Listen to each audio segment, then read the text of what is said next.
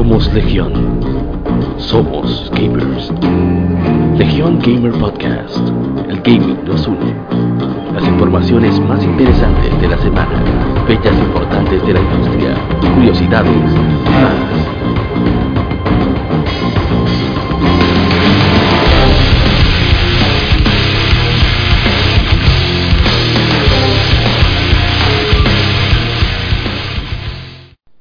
¿Qué tal amigos de Legión Gamer Podcast? Estamos en el episodio número 14 y tenemos unos invitados especiales porque tendremos unas juegosidades legendarias. Me acompaña en el coro de siempre mi hermano desde Moca Moca Foundry, Amoris Vargas. Buenas, ¿cómo están? Y desde un lugar muy, muy lejano, mi hermano Kevin Cruz. Soy como Raven y Seku Shinobi. El diatre. Y por supuesto, de Cultura Comic RD. Cultura Comic RD in the house. Windsor Espinal. Windsor. El frente local. E internacionales. Y nuestro invitado de hoy, como dije, hablaremos de algo legendario. De The Hyrule Fantasy, Luis Manuel Franjul. Hey, aquí, siempre cerca. En esta semana muy especial vamos a hablar sobre las noticias más relevantes de la semana, que son varias también, y las Gamefemérides, por supuesto, los aniversarios de videojuegos de la semana, y en juegosidades tendremos la saga más legendaria de la historia, The Legend of Zelda. Y por eso invitamos a Luis Manuel Frajul de The Hyrule Fantasy, que es uno de los mayores coleccionistas de la saga aquí en, en nuestro país, República Dominicana. Y en el Gaming Side, Podríamos decir. A Eiji Aonuma, que es el actual responsable de The Legend of Zelda. Así que iniciamos, por supuesto, con el orden procedente, que es, perdón, que corresponde, que es el vi- vicio semanal.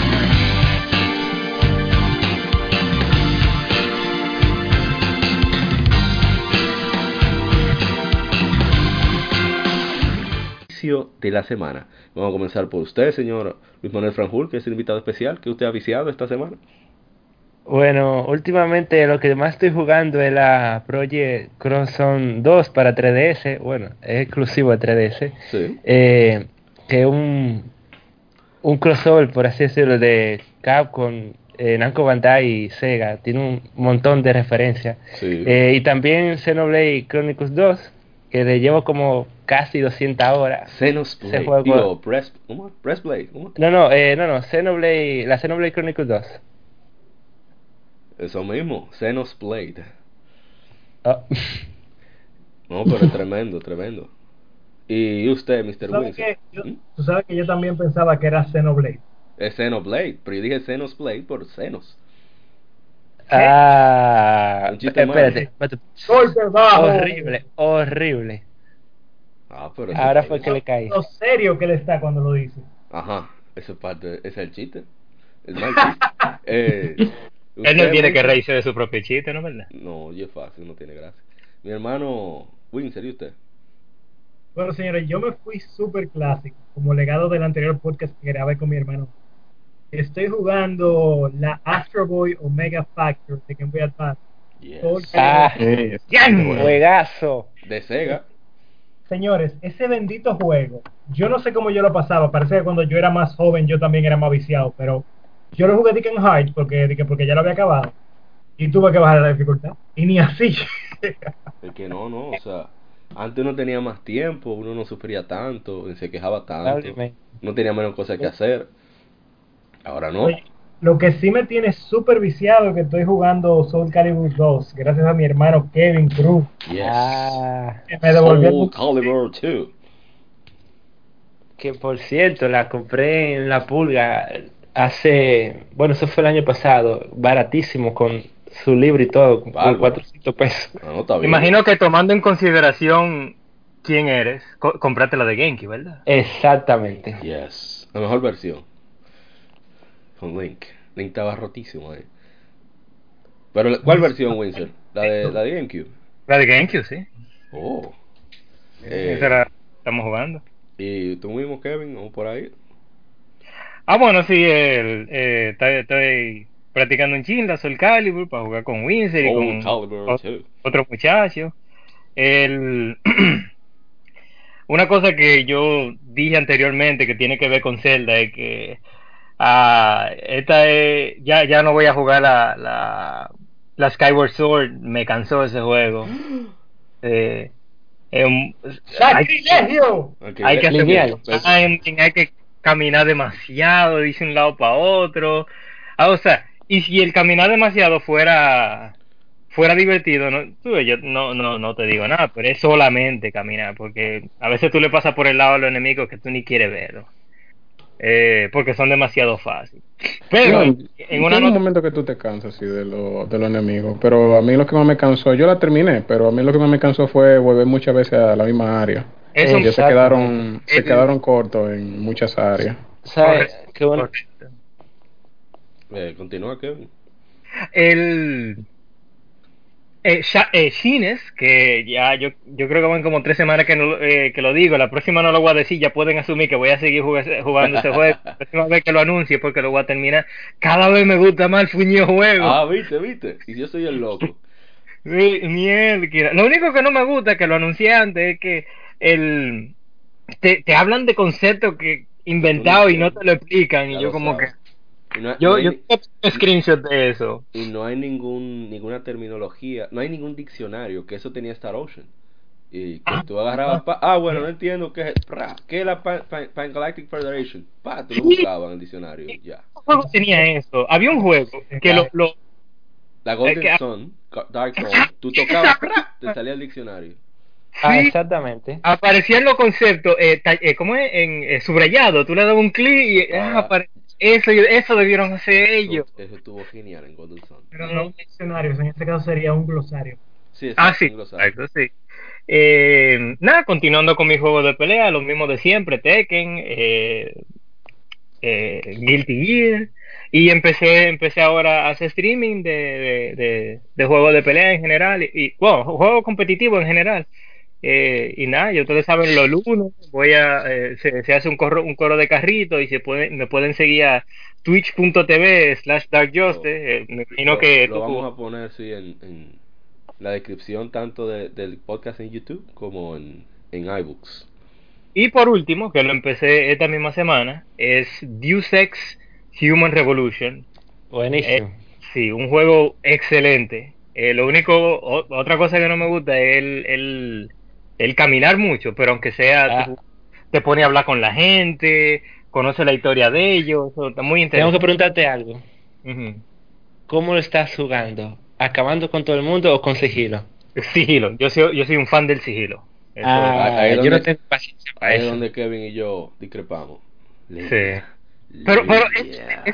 De juego, es el tipo de juego que son lo- lo- los desarrolladores son tan tan inteligentes que me agarran a- agarran al tipo de gamer como yo y como Apple porque se pueden coger los dos caminos. Claro.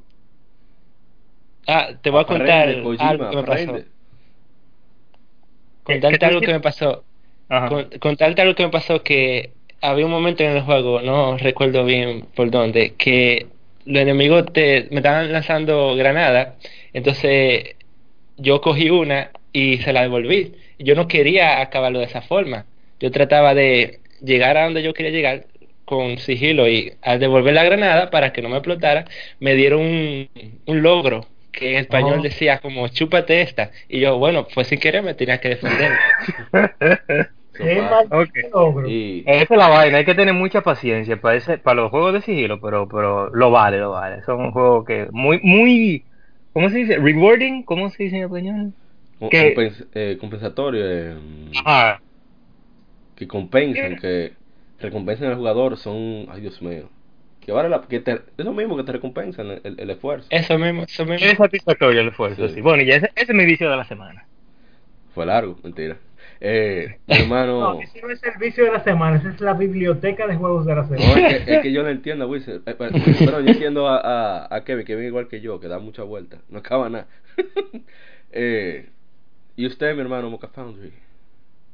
Ah, he seguido avanzando la, la IS 8, la, la Yes. cremosa. Para que y se- terminé recientemente el Batman, eh, de de Telltale Series, Ey, Mm. de el que dieron el. Me Mm, Estuvo muy, muy bueno. A mí me gustó pila. Muy bueno. Y en 3DS estoy jugando este, la, Lazarus Strike 2. Eh, Yes, buenísimo. sí. Ah, eh, Gumball. Ah, sí, exactamente. Ah, ok. Azure Strike. Esa Batman a mí me gustó mucho cómo manejaron los personajes. Se tomaron muchas libertades, pero vale la pena porque va con el contexto de lo, lo que quieren plantear la gente de Telltale. La única Ah, cosa te es... quería preguntar, eh, Aguapa, sobre ese juego. ¿Ese juego sigue el cómic? ¿O es una.? Ok, es, es una, una interpretación. Ah, sí, es como lo- los juegos de Arkham. No, no, no son basados en ningún juego de, en ningún O sea, cómic. ellos sí- No, no, no, eh, porque como yo no leo los cómics, yo tenía una curiosidad No, por eso. Es, es completamente Mm, ok. libre, pero es genial. O sea, la manera en como ellos han planteado a los personajes tiene muchos aspectos de la personalidad de cada uno que, que va con ellos. Así que, tanto la, Ah, bueno. lo único que no me gusta es que Fulano will remember that. ¿Por qué? Telltale, carajo. Fulano recordará eso. Todo lo que tú digas, sea malo. Todos los personajes, pero nada, así son. Todos los juegos de Telltale son así. Eh, el- uno- un aspecto que no me gusta de ese juego es eh, eh, visual, el, Ah, el acertijo. sí, sí, sí, sí. El acertijo que tiene traje y corbata, pero con un hoodie. Explícame, ¿cómo, cómo trabaja eso? No, y la- las animaciones, Telltale eh, ya tiene demasiado dinero, ya está bueno de aceptarle su vagabundería, que animen bien, que paguen su, su dinerito, cojollo. No podemos tener esto. Bueno, me toca Sí. a mí el, el vicio de la semana. En mi caso, como siempre, es Rocket League, que está la, la- el campeonato, lo están dando por Twitch. Hoy mismo hubo. ¿Tú tienes Creo que una semifinal. Oye, Es que es lo máximo, mi hermano. Ellos Yo lo tengo ahí apenas los juegos. Ellos estaban patrocinando, inclusive, están patrocinando la liga de, de CONCACAF, la liga de campeones de la CONCACAF, de clubes de América. Ellos, aquí en República Dominicana estaba Rocket League patrocinando el, el evento.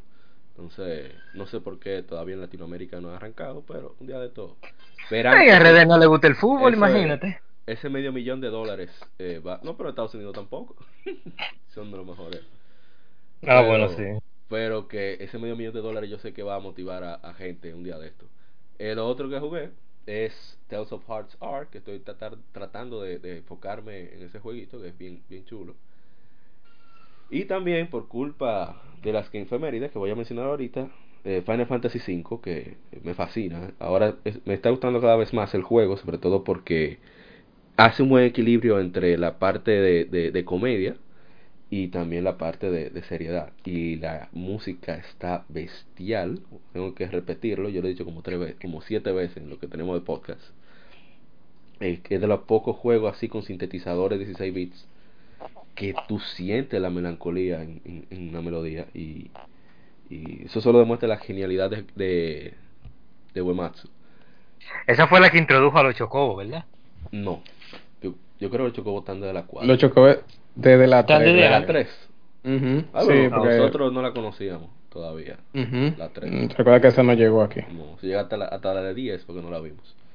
La 5 lo que introdujo fue el sistema de clases Sí. eh, y de habilidades, o sea, de transferencia de habilidades. Y que usó Bravely Default, la misma Final Fantasy. No, no, no. Espérate, apa. Eh, la 5 refinó Ah, refinó, sí, porque el la sistema porque la, tres ter- la porque 3 inició, tenía. Sí. Ah, y la 4 tenía clase también, pero eran. No, pero no a libertad de uno. Ah, exacto. eran especi- exacto. No, pero yo tengo, eran yo, tengo en Final Fantasy V, en, mi- en mi playthrough, yo tengo un guerrero que cura. Una cosa de loco. Y es genial eso. En fin, eh, ya eso fue mi, mi vicio de la semana. Ahora vamos a pasar Gaming Informe. Las informaciones más interesantes de la semana.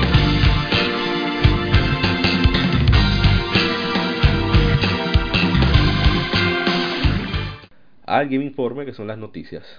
Y vamos a comenzar con los datos de ventas de Japón. Solo voy a, solo voy a mencionar las, las ventas principales de, de software.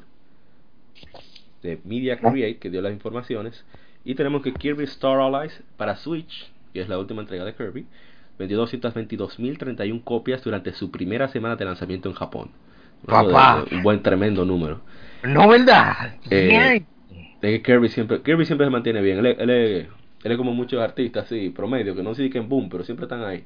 Sí, él No, tiene no, no, su- pero, pero para Kirby, e- esta cifra es enorme. Es- una Sí, vaina muy in- bueno. sin precedentes. Eh, Attack on Titan 2 de Koei Tecmo vendió 80 28.480 unidades en PlayStation 4, 22.941 en Switch y 15.000 en PlayStation Vita por un total de 67.042 unidades en su primera semana, que es bastante bueno también. Eh, Devil May Cry HD Collection se estrenó con 6.280 copias en PlayStation 4, que también es un buen número tomando en cuenta que el mercado japonés no es muy afable con los, con los remasters y, ports. Eh, Winning Post 8, que es creo que es Winning Eleven, no estoy seguro, vendió unas 8.459 copias. Ah, no, mentira, Winning Post es otra cosa, estoy equivocado. Descarten ahí. Eh, también tenemos eh, por aquí Hotuko, Hokutuka Gotoku, es el juego de El Puño de la Estrella del Norte, de Kenshiro, Mm. que vendió unas 20.000 unidades, que, que es un muy buen número también, considerando a quien, al público que va dirigido el juego. Eh, Mario Kart 8 Deluxe eh, vendió unas 15.000 unidades. The Legend of Zelda Breath of the Wild unas 10.000 unidades. Y Super Mario Odyssey 9.000. También tenemos... Lo que, ¿Mm? lo que es Mario Kart y Zelda se van a Sí, quedar eso- vendiendo eso por siempre- muchos años. Sí. Siempre, siempre se Y-. Yo supongo que ustedes sabían que esta es el de la segunda más vendida. Sí. Sí, ellos eran un buen, un buen punto estratégico para hacer esos numeritos. Imagino que la, Se la primera, lucieron. la primera fue Ocarina of Time, ¿verdad? No, eh, Twilight Princess es la primera. Ujú. ¿En Ajá. Sí. Que por hype, Sí, loco, por por el, hype. por Y el, es por el mismo tipo de estrategia. Sí. Además de que recuerden que está en Wii y Wii es una consola que vendió más de 100 millones. Mm, No, sí. Es la época Sí, que salió. es la que época que esas dos celdas usaron el mismo tipo de estrategia. Ambas salieron en, dos en dos consolas y salieron en una nueva. La persona que compra la nueva consola quiere, es busca ese juego. Claro. Tú sabes, porque es el juego del momento. Es muy bueno ese punto estratégico de ventas.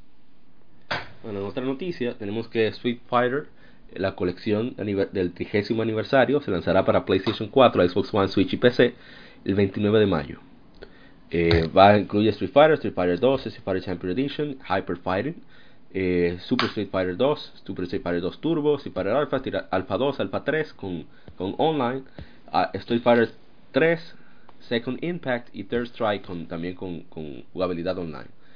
Eh, va a haber unos Ah. para tor- va- habrá torneos exclusivos para Switch eh, una recreación del Super Street Fighter 2 Tournament Battle una, versión especial arcade de Street Fighter 2 eh, que era que mostraba una cuatro gabinetes de arcade que permitía a ocho jugadores que compitieran en un torneo de, brackets. Eso está, está interesante ese modo exclusivo para Switch.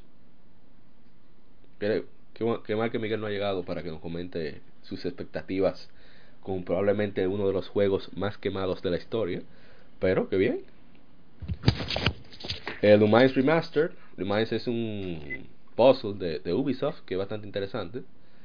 Eh, va a salir para PlayStation 4, Xbox One, Switch y PC. Eh, es un juego que inició. eh, es un remaster de la versión original de que salió en 2004 para PSP, Lumines.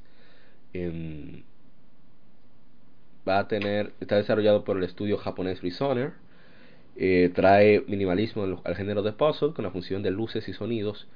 Eh, se podrá jugar por supuesto en Switch eh, donde uno quiera y en 4K PC en consolas. También los puzzles la forma de los puzzles cambian con, con, con la música y las luces también. Es un puzzle interesante no es de que wow pero entretiene. Se juega de hasta dos jugadores en contra teniendo efectos como en Tetris que vimos desde Game Boy, de enviar- enviarle bloques al, al oponente para fastidiarlo. Eh, Valkyria Chronicles 4 anuncia su Season Pass para alegría de mi hermano Dark. Dark, ¿cómo te sientes? Mm, Tú sabes, Sega, Eh, agrega- buscándose los chelitos. Agrega cuatro escenarios. eh, va a costar 4.000 yenes. 4.000 yenes son 40 dólares. Es mucho dinero. Eso es demasiado. que Porque son- lo eh, no hay que no hay que ser de la vista gorda. La, la primera, la Valkyria Chronicle en PlayStation 3 incluyó como tres DLC, pero cada DLC de cost- costaba, uno costaba como 2 dólares, otro costaba 3 y otro costaba 5. Para cada uno son eh, 10 dólares que cuesta. Parece que son 5. Son 4 escenarios y cuesta como mil- mi- 1250 yenes, o sea, 12 dólares y medio por ahí. Cada uno, si se compra por separado. Bueno, le deseo, le deseo suerte a. Hay un asunto que es de playero. Ahí están las mujeres en bikini y los tigres en, en, en su show. Eso, ese básicamente ese evento venía en la primera, eso era un evento extra. Oh, y ahora es DLC. Hay uno que parece de nieve. Las una- un evento que se llama las Valkyria, que parece que sale la de la de la ¿cómo se llama? La- el que no que parecía más un spin-off que otra cosa, que salió para PlayStation Vita, Xbox One y La Revolution. la Revolution. Parece que está el personaje de la Revolution, la, la joven bien bien dotada. Y bueno, Valkyria Chronicles 4 estará disponible para Play- PlayStation 4 eh, el 21 de marzo y para Switch este verano en Japón. Y se espera que tanto para PlayStation 4 como para Xbox One y Switch este otoño en Occidente. Ojalá que Sega pueda cumplir con, las versiones, que no haya problemas, que no haya prisa, que eso a veces broma los, sports. Eh, también se anunció que Zone of the Enders Second Runner se lanza este septiembre en Japón. Eh, se va a lanzar para PlayStation 4 y PC. Eso reveló recientemente Famitsu. Este remaster, que fue desarrollado por Konami y Sai Games, muestra gráficos mejorados hasta 4K, efectos eh, más prominentes y, mucho mejor desarrollados, un audio completamente remasterizado y contenido de realidad virtual tanto para PlayStation VR como para Steam VR. Y bueno, ojalá y lo, se atrevan a lanzarlo para acá, que Konami no dé algo. Bueno, Konami está activando la freidora después de que se le fue Kojima. Lo mejor que ellos pueden hacer con su vida es lo mejor. Una noticia agradable para mí, para muchos de nosotros, que el demo de Yakuza 6 de nuevo está disponible en la PlayStation Store para el que quiera probarlo. Eh, la, la información del juego, perdón, los avances que se logren en el demo se van a pasar al juego final. El juego final sale el 17 de abril eh, para PlayStation 4. Eh, se va a poder hacer much- eh, creo que está el primer capítulo completo con todos sus side quests así que Deja ponerme a para bajarlo. prueba. Sí, divertidísimo está el, mini- el famoso minijuego de de karaoke que es uno de los más famosos Eh, es graciosísimo ver a, a este Pero, pero se Eh. usa con, se puede jugar con un micrófono, de verdad. no no no no es un juego de ritmo pero que Ah. es gracioso tú ver a este, a este matodonte a este molleto Este tipo es rudo. sí y que cantando es graciosísimo eso Entonces el tipo canta balada, rock. eh, Mm, Yo pensaba que el demo lo habían subido hace tiempo ya. No, lo Parece habían- que duraron un tiempo. No, no, lo que pasó fue, acuérdate que... Sí, yo recuerdo lo que pasó, pero pensaba que ya lo habían resuelto y lo habían resubido. parece que duraron. Duraron Ok. bastante. Aquí yo veo uno que se llama Yakuza 6 The Song of Life. Ese ¿Ese? Ah, ok. Ah, está bueno. Ya está bajando en el Play 4. Ahí de lo mío. Un hombre que resuelve. Un anuncio importante es que Warriors Orochi 4 viene a Occidente en 2018. Eso a mí me tomó por completo. O sea, me sorprendió por completo, quiero decir. Koitemo confirmó que el, lanzamiento de Warriors Orochi 4, que fue anunciado para Japón anteriormente, se lanzará para Norteamérica y Europa en 2018. No se ha dicho plataformas, y supongo que estará PlayStation 4 y Switch de cabeza. Y vamos a ver con qué sale. A mí me, me gusta mucho Warriors Orochi. Me gustó mucho Warriors Orochi 3, no lo he terminado. Porque hay crossovers hasta de gente de, de Soul Calibur. Está Sofitía de Soul Calibur. ¿Cómo? Hablando con Hayabusa, con Kazumi de Hayabusa de Ninja Gaiden, con Kazumi y, y Ay- Ayane de, de Dead or Alive. eh, con Momiji, con, con Rachel. Con también los tigres de Dynasty Warrior, con, Masa, con Date, Masamune, con, con todos esos personajes históricos, también eh, folclóricos y, y de juegos, con- conviven ahí todos juntos. Tuve a Hayabusa hablando con Hattori Hanzo. Eh, es súper interesante, solo por la, el apartado de guion. Bien divertido el juego. Eh, bueno, sorprendente, nunca se había visto que se, pla- pa- se planeara para el mismo año una Warriors Orochi. Eso habla de que el mercado eh, está. Se está viendo los resultados positivos para los japoneses en Occidente.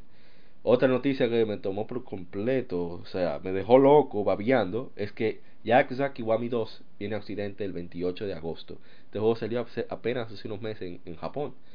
Eh, lanzará Yakuza Kiwami 2 tanto en digital como en físico para PlayStation 4 en Occidente por 50 dólares, anunció la, compañía el 28 de agosto. Eh, va a tener un, un, Las primeras copias tendrán serán en Steelbook, o sea, en acero, como Yakuza Kiwami. La primera es un remake de Yakuza Kiwami 2. Aquí tú tienes un modo de, creador de, de clanes, eh, donde tú mandas a los tigres a resolver cualquier problema que haya, etcétera, etcétera. Eh, una de las, más, de las mejores historias de Yakuza, según lo, los fans. Yo no la he jugado, porque no tenía ni PlayStation 2 cuando salió. Y, por cierto, la original estuvo Mark Hamill como Goro Majima. Mm. Sí, que ellos, eh, ellos intentando de que la saga penetrara en Occidente, gastaron un buen dineral en, en el doblaje, buscaron gente de así de renombre como Mark Hamill.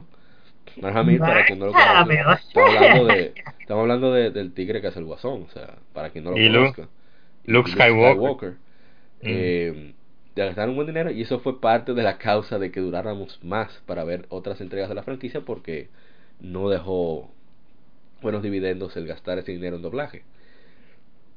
Y eh, esperemos que el juego le vaya bien. Para, al parecer, lo que ha motivado esta localización es que Yakuza 6 ha, cumpli- ha ido más allá de las expectativas de venta que ellos tenían en pre-orders, a pesar del desastre con, los de- con el demo, que tenía el juego completo para alguna gente.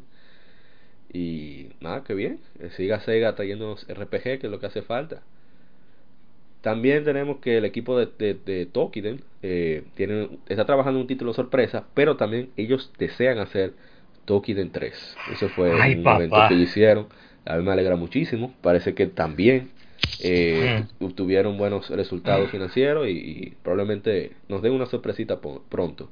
Mira, si sacan Tokiden 3, que ojalá lo hagan simultáneamente con PC, porque el port de PC no sirve. Eh, está muy mal hecho. Es el lío de, lo- de los japoneses. Ojalá y ellos hagan como están haciendo la gente de Exceed y... Y, y, Y Namco Axis Bandai, que, que Dragon Ball Fighters y Tekken 7 corren buenísimo. De hecho, hay gente que, pro players, que se pasaron a PC.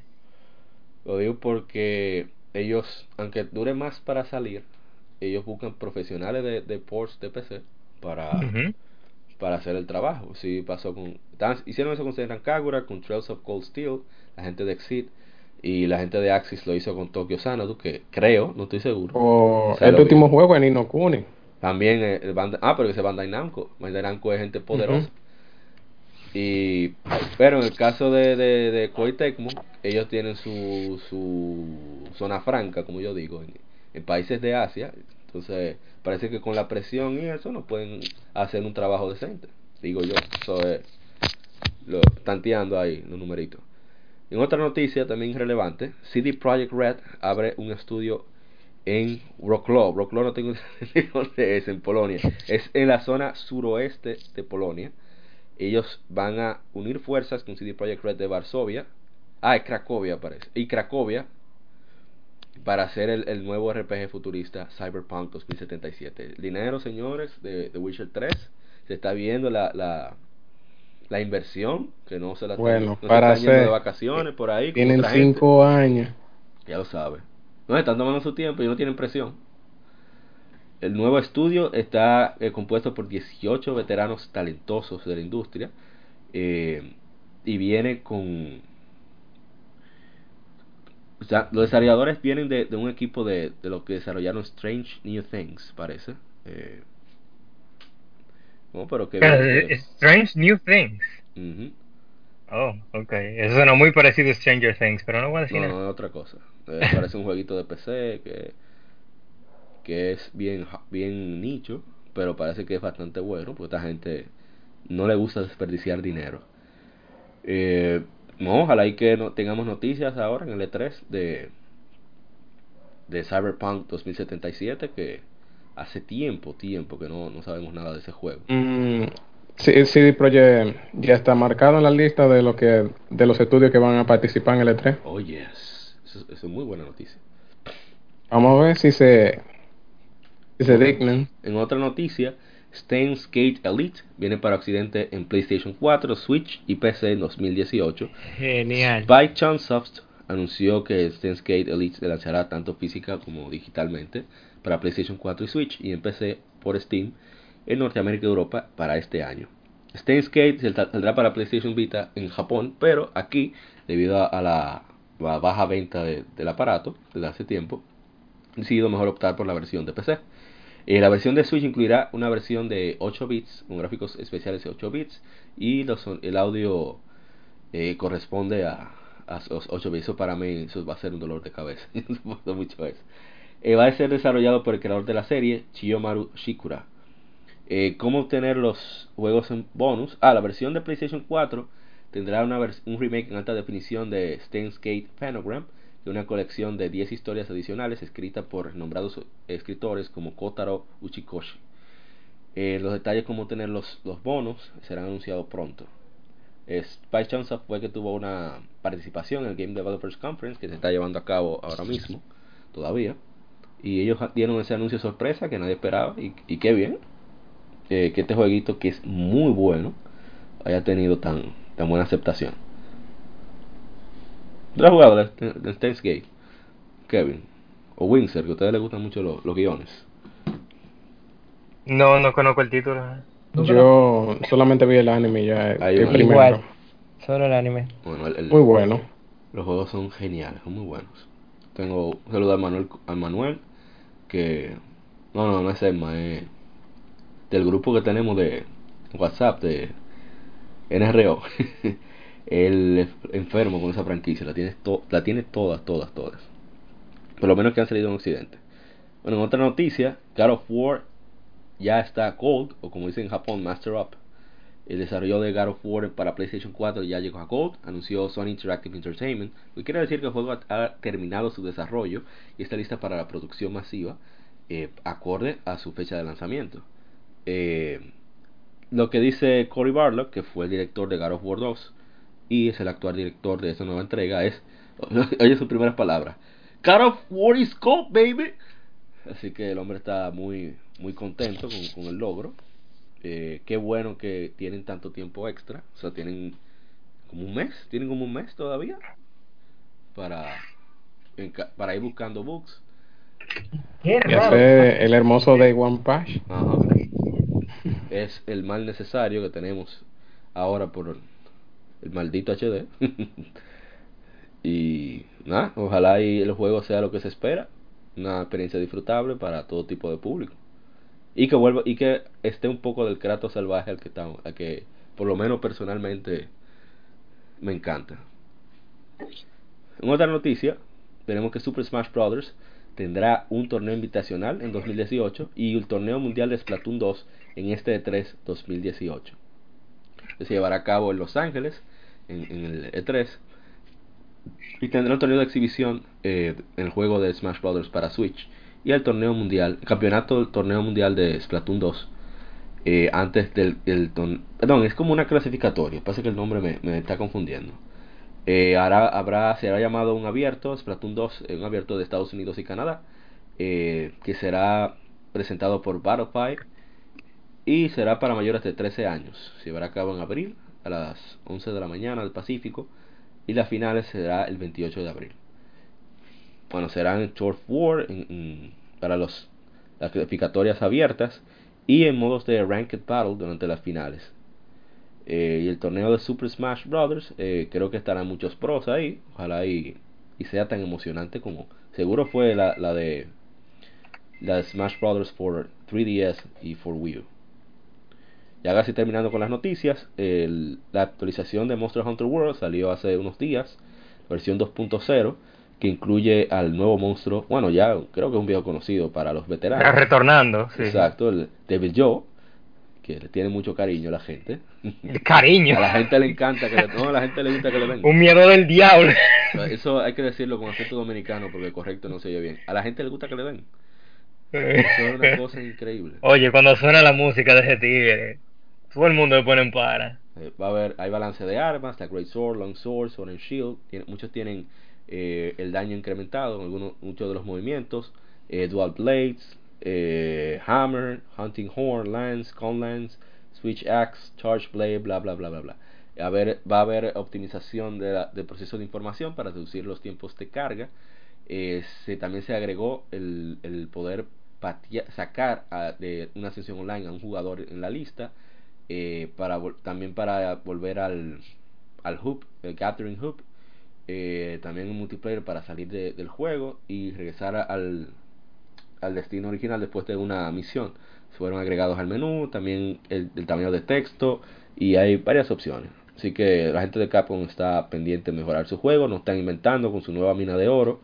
Ojalá y aparentemente no se va a ensuciar con, con DLC de pago más allá de cosméticos. Y eso, que eso es lo que provocó todavía que hubiera más promoción de boca a boca. Que fue, en mi opinión, Pues no, no soy ni, ni mercadólogo como mi hermano Windsor, ni, ni tampoco soy un, un experto de, de, análisis, analista financiero como Michael Pachter, pero creo que, que la pego más que él. Eh, que eso fue lo que lo ayudó, a hacerse sentir que, el, que es un juego que te compensa tu esfuerzo, eh, donde no se compra absolutamente nada, donde el dinero no da ninguna ventaja, es tú bajarte como un perro, que eso fue lo que hizo mucha gente se volviera loco. Dijeron, oh, o sea que para yo conseguir esa armadura, armadura tengo que matar a fulano, y, y sé duro matando a fulano. Sí, efectivamente. Oh, pues bueno. En vez de simplemente darle al tarjetazo. Y si mal no me equivoco, eh, si no me equivoco, el IDLC pagado, pero esos son skins, son... No, no, son cosas cosméticas. Sí, exacto. No te, no es como... Sí, pero en, hay incluso eh, DLC que es que te lo ponen por evento. Y tú lo haces el evento. Y son gratuitos. Tú lo consigues gratuito, pero si perdí el evento, tú tienes la opción de pagar por ello. Creo que así. Y no es que es eh, es más un asunto cosmético también, o sea, no es que sea la mejor arma o la mejor armadura tampoco. ya. como que es temático y es especial. Eso es. exacto, como el de Ryu, el de Dante, de Devil May Cry. Lo de 3DS, que uno podía usar a Samus y a Link. Exacto. Cosas así. Ya para terminar con las noticias, que nos, tomó bastante tiempo porque eran bastante, eran muchas. Is 8 la crisis Octana ya tiene fecha para América y Europa en Switch, que es el 26 de junio en Norteamérica y el 29 de junio en Europa, anunció Nipponichi Software America. Eh, la fecha de, de, en Japón va a ser 28 de junio. Eh, incluye todo el contenido de la versión, tanto la versión de PlayStation 4 como de PlayStation Vita. Eh, la, la, edición Day One Adventures Edition incluye un cover, una cobertura reversible, unas tarjetas de los tres personajes, de Adol, Dana y Doki, y así como un póster doble con Dana y un mapa de la isla de Seiren. Eh, el juego es genial, eh, uno de mis favoritos del año pasado. Mi hermano la música, papá, la música. Sí, mira, muy duro. Yo espero. No me deja mentir, Dar. Mira, yo espero que ahora, como la gente anda comprando muchos juegos de Switch que no tienen muchos juegos todavía primarios, eh, le den la oportunidad y para que se dé a conocer en la saga, porque Is todavía es un juego que está muy nicho y necesita crecer y es un juego muy bueno. O sea, yo he jugado muchos juegos, tanto de Nintendo, Sony, de otras compañías, y es un juego que merece, merece eh, vender más. Definitivamente, hermano. Falcon, Falcon no falla. Eh, vamos ahora a, a, pasar a las Game aniversarios de juegos y consolas.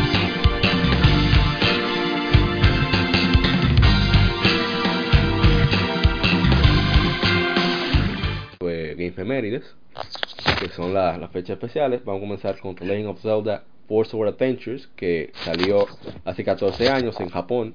La versión Japón era un juego que una visión parecida a The Minish Cap. Eh, tú conectabas cuatro Game Boy Advance usando el cable y te bajabas con tus amigos ahí a hacer maldades. O sea, tenían que cooperar para avanzar en, el mapa, pero mientras tanto había unas emas de fuerza, Force Gems, que era lo que determinaban los ganadores de, en los eventos que había. Lamentablemente la versión eh, occidental se quedó sin Tetras Trackers, que en Japón se llamó Navi Trackers, que era un modo en el cual tú tenías que conseguir estampas siguiendo pistas y Tetra iba narrando lo que sucedía en el juego, así tú te dabas cuenta de quién era que iba ganando y eso. Entonces oh. parece que dio trabajo programar eso en inglés o no dio tiempo, no sé.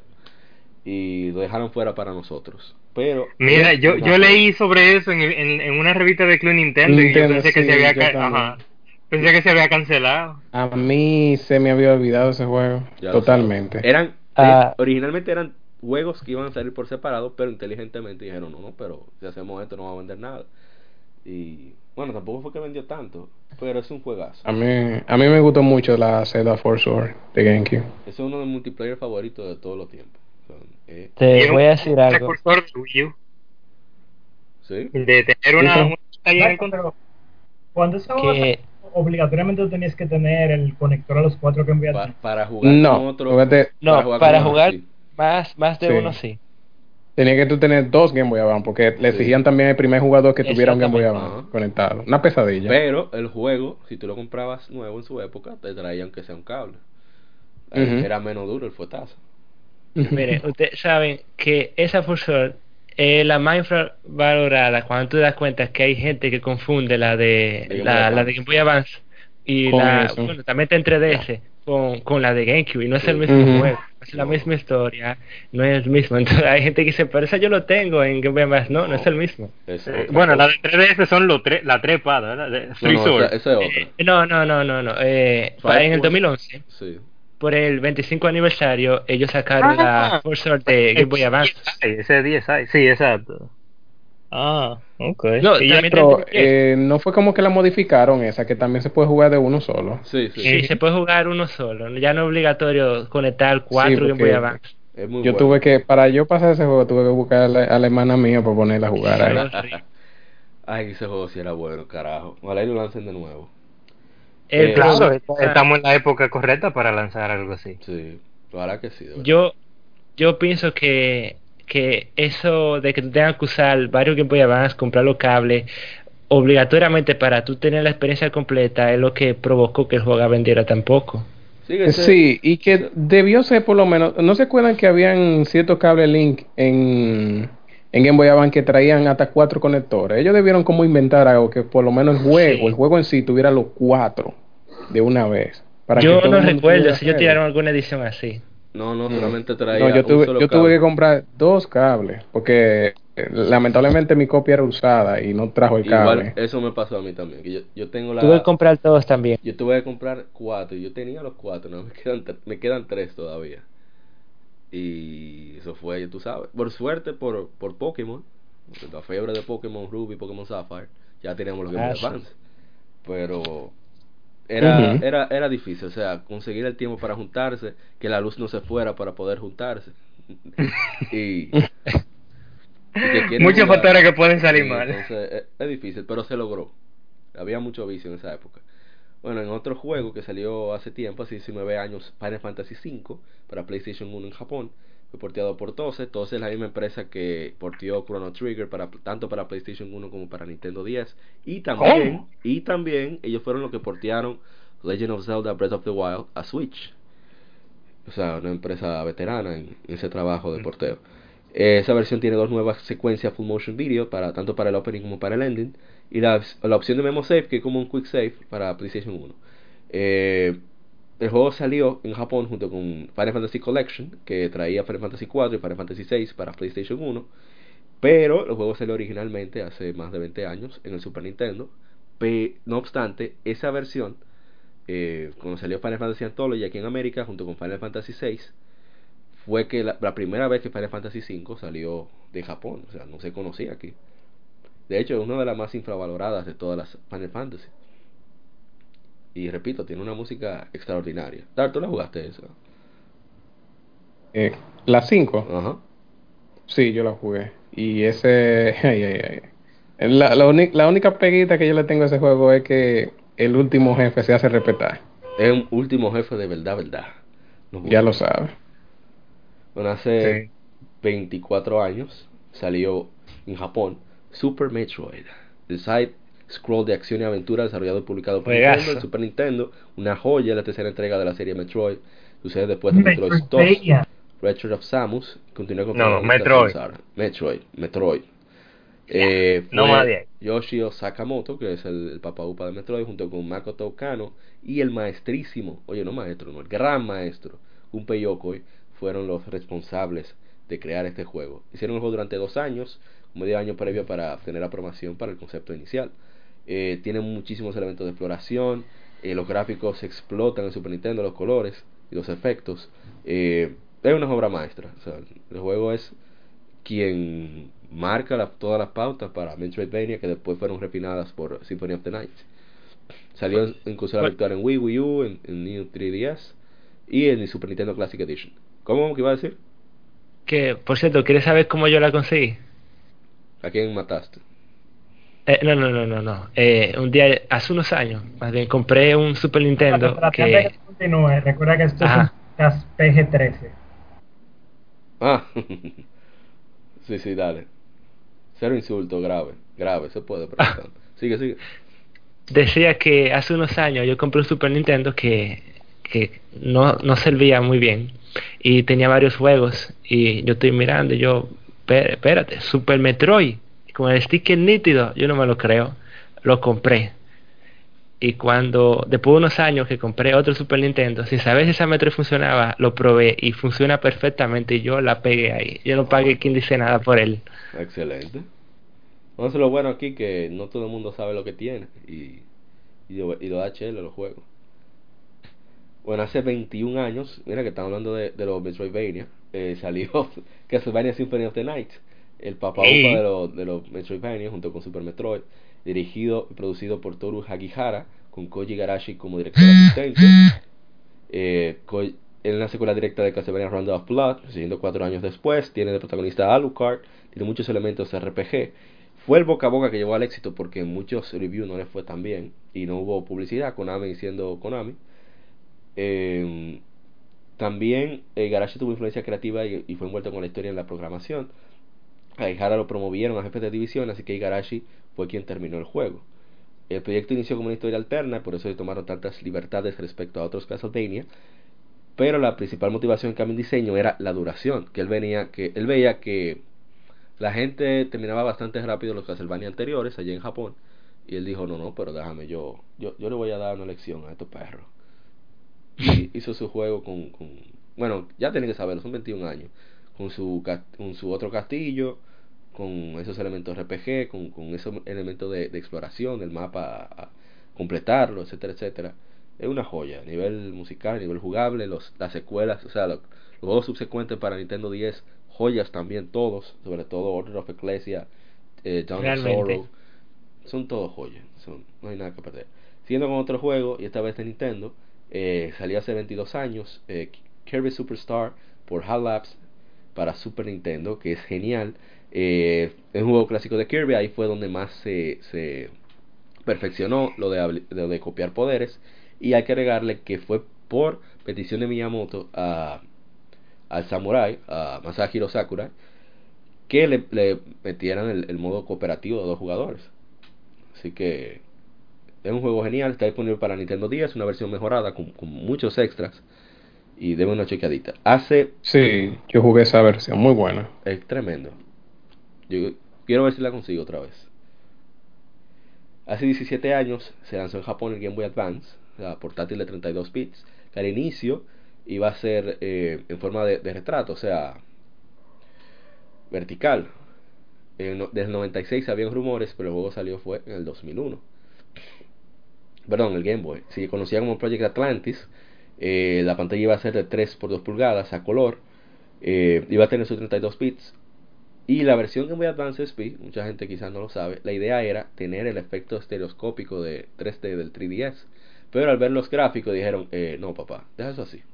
Se echan para atrás. Sí, Sí, porque el efecto requería demasiado poder del aparato y la resolución que daba al final era muy, era muy muy pobre. borrosa. Sí, Además de que el SPI tiene el problema, bueno, por lo menos las primeras versiones, eh, la ubicación de las luces hace como se Mm, ve como sí. una pequeña sombra, eso Sí. eso lo Sí, arreglaron porque después es, en otras es iluminada desde abajo. Eh, Exacto. solamente el, el LED viene de un solo de un solo lado. Fue en la ¿cómo que se llama la versión la revisión del SPI? Mm, No El que full bright, el que yo eh, creo era que así, full color, full color. que tenía que diferentes niveles de brillo, algo así. Ajá. Pero yo pensaba que desde el principio sí- siempre había tenido di- diferentes niveles de brillo. No, No. No, apagaba y prendía solamente.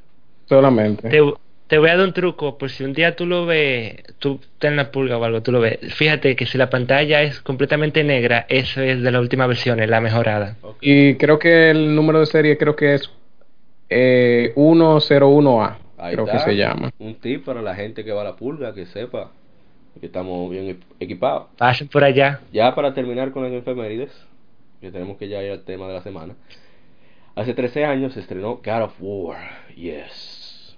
God of War eh, de por Sony Santa Mónica, el primero de la saga, el tercero cronológicamente, uno de los más vendidos de PlayStation 2, dirigido por David Jaffe, que es el director, el creador de, de Twisted Metal, o sea, sabemos de dónde vienen la- las loqueras de Kratos. Eh, ganó muchos premios de juego del año, uno que considero uno, uno de los mejores de todos los tiempos. Y su éxito llevó a la creación de ocho juegos más y a expandirse tanto a cómics como. Creo que hicieron como un largometraje, no estoy seguro, sí. No me acuerdo. O, ah, no, aquí está en planes. Largometraje. Kratos, lo máximo. A mí me encanta ese juego. Me encanta Kratos. Eh, yo encojonado. Ya terminamos con las efemérides. Vamos ahora al tema de la semana. Perdón. Ay, Dios mío, estoy loco. Vamos a las Juegos y dados. Datos curiosos sobre la industria del gaming.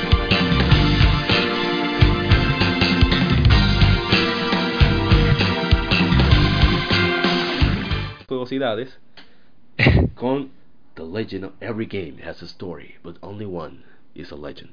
Solo un juego tiene una historia, pero solo uno es leyenda. The Legend of Zelda, y por eso tenemos aquí a mi hermano Luis Manuel Franjul de, de Hyrule Fantasy. Bien. Y vamos a hablar de La Leyenda de Zelda, que es un juego de fantasía diseñado por Shigeru Miyamoto y alguien que nunca se lleva el crédito a pesar de ser también parte de- del motor creativo detrás de Nintendo, que es Takashi Tezuka.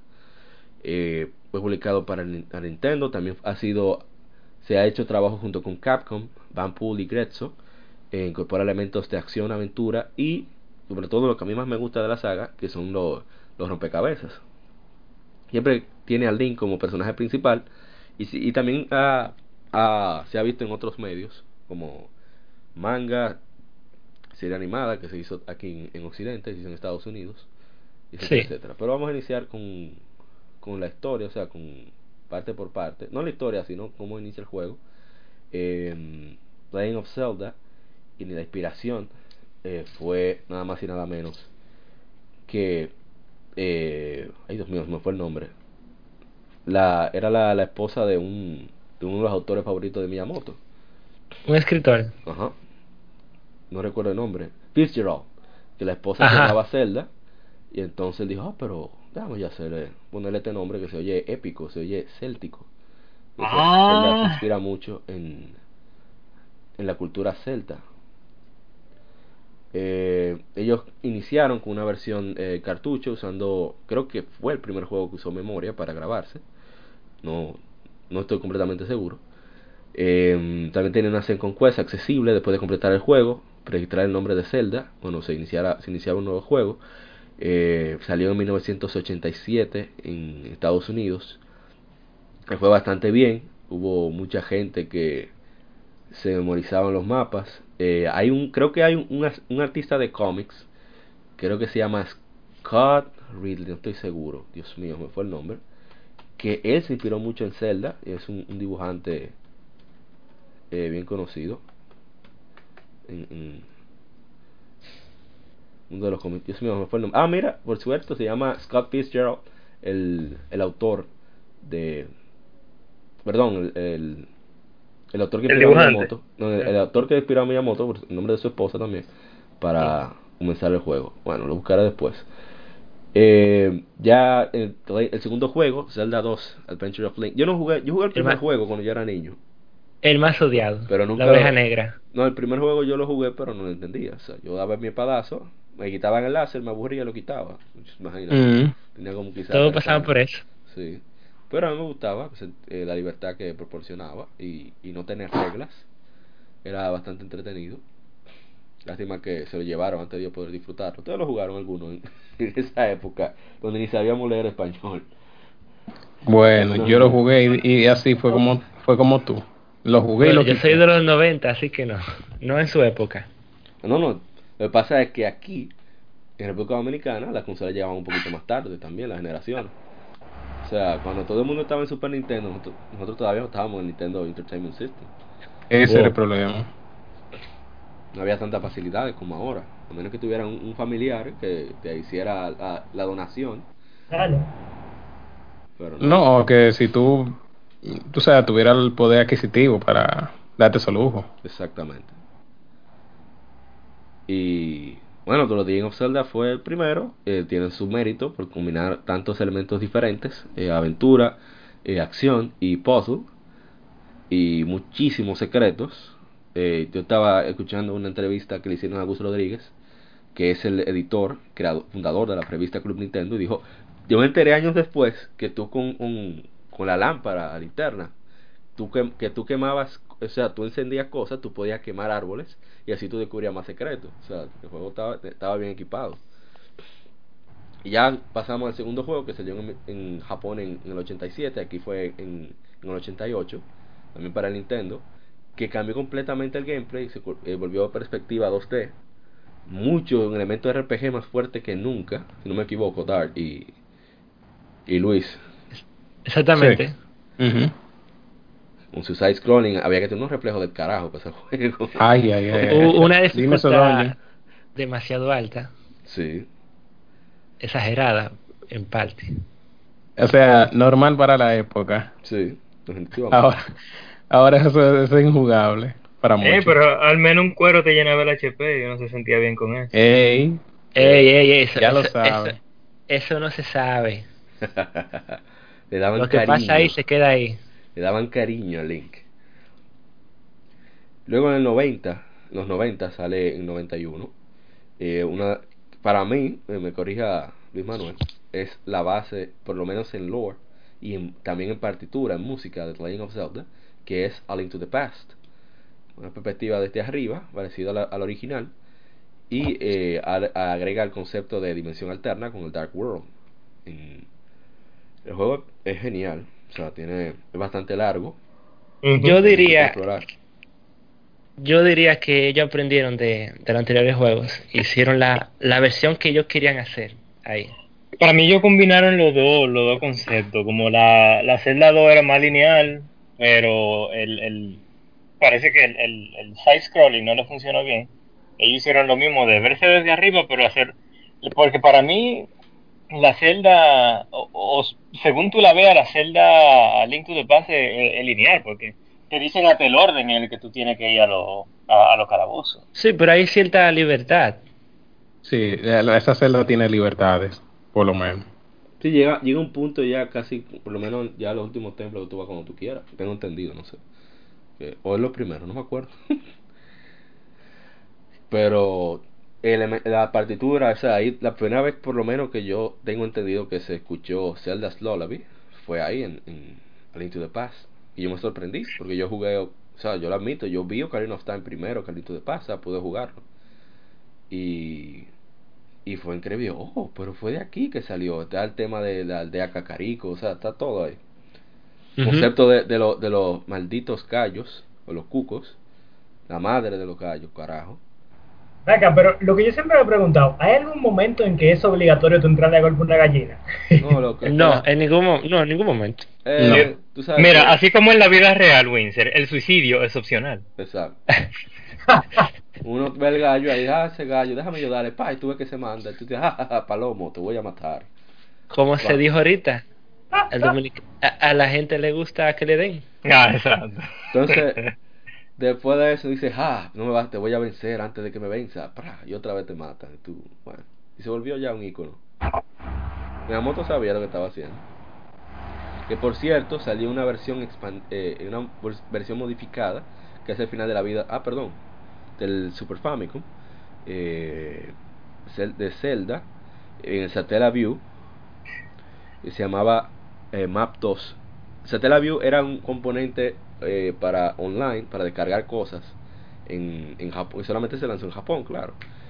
Eh, y también salió por ahí, fue que salió Radical Dreamers, que es, entre comillas, lo que conecta a Chrono Trigger con Chrono Cross. Y unas cuantas cositas ahí. Eh, Ah, una, ajá. una curiosidad con unas de la o una celda que era exclusiva de, de esa Tel Aviv, la, la Agent of, no sé pronunciarlo bien, eh, esa celda que era, el protagonista no era Link, era como un personaje propio y, y era eh, en online era como en vivo, o sea, eh, había unas Ah, transmisiones que eran en vivo y mientras te iba jugando tú escuchabas esa transmisión. Mm, ellos, te, oye, ellos te decían cuándo tú tenías que conectarte. Exactamente. Bueno, o sea, Japón, sí, Japón no lleva años luz ahora, pero en esa época también, o sea, hay una Fire Emblem, no recuerdo cuál, que tú tenías que ir, tú comprabas un cartucho en blanco y tú ibas, pagabas y tú, pa, entraba tu cartucho ahí. y así era que tú lo, tú lo conseguías. No me acuerdo cómo se llama ese sistema. Contenido descargable ahí mismo. En esa época, compadre, no bulto. Eh, el siguiente juego, yo voy a dejar ya que nuestro invitado se explaye más. El Link's Awakening para el Game Boy. Eh, el nombre de esa celda, la de que era por el broadcast, eh, el nombre era Ancient on the Stone Tables. Ese, Exactamente. ¿no? Ay, Jesús. Miel que. Que va a ser el juego que nunca vamos a poder disfrutar porque, por lo menos, no como se jugó en su época. Claro. Y no, Bueno, nadie sabe. Ahorita como ya vivimos en un mundo que está todo más conectado y más interactivo, Nintendo puede revi- revivir ese juego, Sí, hacer un make-up y relanzarlo y Claro. que... Porque, mira, eh, ah, mira, en el- la consola de Sony en Twitch hay juegos que se por interactividad, dependiendo de lo que vote el público, sucede altera el juego. Eh, Nintendo podría después venir con algo así, con un concepto. Ah, ¿tú sabes qué sería cool? Eh, que cuando ellos pongan el online de pago en el Switch, eh, entre los juegos que ellos van a, a dar con, con online, eso, pongan esa. Mm, Sí, ¿por qué no? Mm, Claro. No, no sería para ahora, pero que lo tuvieran en pendiente, obviamente. Ojalá. Bueno, Link's Awakening, que yo la, ese sí le pude dar caña, como dicen los españoles. Mm, sí, sí. Tremendo. Ahí fue donde Zelda empezó para mí. Eh, Eh, sí, a mí también. Tiene uno de los guiones más memorables de todos. No, voy a, no vamos a decir para Ah, evitar spoiler. Es, no, me- oye, manín. eh, que salió hace cuántos años. no me importa, no me importa. Es que no todo el mundo lo jugó. No es muy bueno, jueguenlo, hasta tiene un remake para Game Boy Color, pero sí, no, el. el La, Para par- que- la partitura es extraordinaria. Y no es que hay un rumor como que la- las personas que han hecho el remake de Ocarina y el último, el, el, o- el otro Zelda de tres, exacto, están haciendo diga, ese juego. Ojalá. O es el otro, el Into the Past, no sé. Ojalá y sea No he escuchado noticias sobre eso. No, no, yo tampoco. No, hubo, hubo un tiempo que había un rumor sobre eso. No, pero ojalá y sea cierto que nos den esa sorpresa ahora en el E3. Sería genial. Ellos se llaman Greso, algo así. Ajá. Sí, ellos. Sí, la, la Ocarina y la Mayora, ¿verdad? Sí, y para la- 3DS. Y la, la adaptación de Force Over Anniversary Edition para 10 le hicieron Eh. Mira, el último rumor fue el déjame, fue en Forbes, fue en Forbes y fue el 14 de enero que ellos están que hay un, hay un rumor de Link Awakening, un remake para 3DS. Ay, ojalá. Ojalá y para 3DS y para Switch, para los dos, para que venda. A mí me encantaría oír esa partitura eh, remasterizada, porque es Mm. muy buena. Eh, Ballad of the Windfish es una de las mejores piezas que hay de, para mí de Zelda. A- algunos temas de, lo, de los calabozos son muy buenos. El, el calabozo 5 es súper memorable para mí. No, esa no se me, no se me despega. También de que no era de la típica temática de, de los juegos de, de la época, por lo menos en Zelda, que era lo típico, replata- eh, rescatar a la princesa, en este caso Sí. es o sea, una historia en otro reino, bueno, Sí. no es un reino en sí, es una isla, y o sea, es muy diferente a lo que se conocía por el Un momento. detalle No, interesante. que ¿eh? el de- el de- lo que no ahí. interesante es el desarrollo que el juego tuvo. Que eso fue, lo hicieron en coro. O sea, ellos se juntaban. esa- esa gente Ajá. Eh, se juntaban eran los fines de semana y le desarrollaban lo que ellos querían. Por eso que ese juego tiene influencia de Mario, Eh, eh, hay- escenas, hay muchas plataformas. Está Kirby ahí como un enemigo. Mm, Ajá. Hay Y también cuando uno todo. entra a, a ciertos lugares, cambia a esta vista en 2D, como una Mario, y hay varios enemigos. O sea, eso me parece Sí, genial. eso es cierto, sí. Es eh, excelente juego. ¿Esa no será la celda de Game Boy Color? Sí, esa misma. No, Li- Link's Awakening. Tú no la estarás confundiendo con la que toca ahorita. Oracle, las Oracles. No, pero hay una que se llama DX. Esa misma más, esa misma es. Remake. Es la misma, La pero rehecha para, para Game Boy Color. A color. Ujú. a color. Eh, Además de- si tú te fijas, si tú te fijas, tú pones juego de Game Boy del Game Boy regular y tú le puedes cambiar los colores en en el Game Boy Color. Pero si es un juego exclusivo, no exclusivo, pero específicamente hecho para, para Game Boy Color, eh, tiene, tiene colores um, eh, eh, espe- específicos. 56, Sí, predeterminados. 56 colores Mm. predeterminados. Sí. Si un día quieres jugarlo, juega la de luz, que además tiene un calabozo extra. Exactamente. Oye.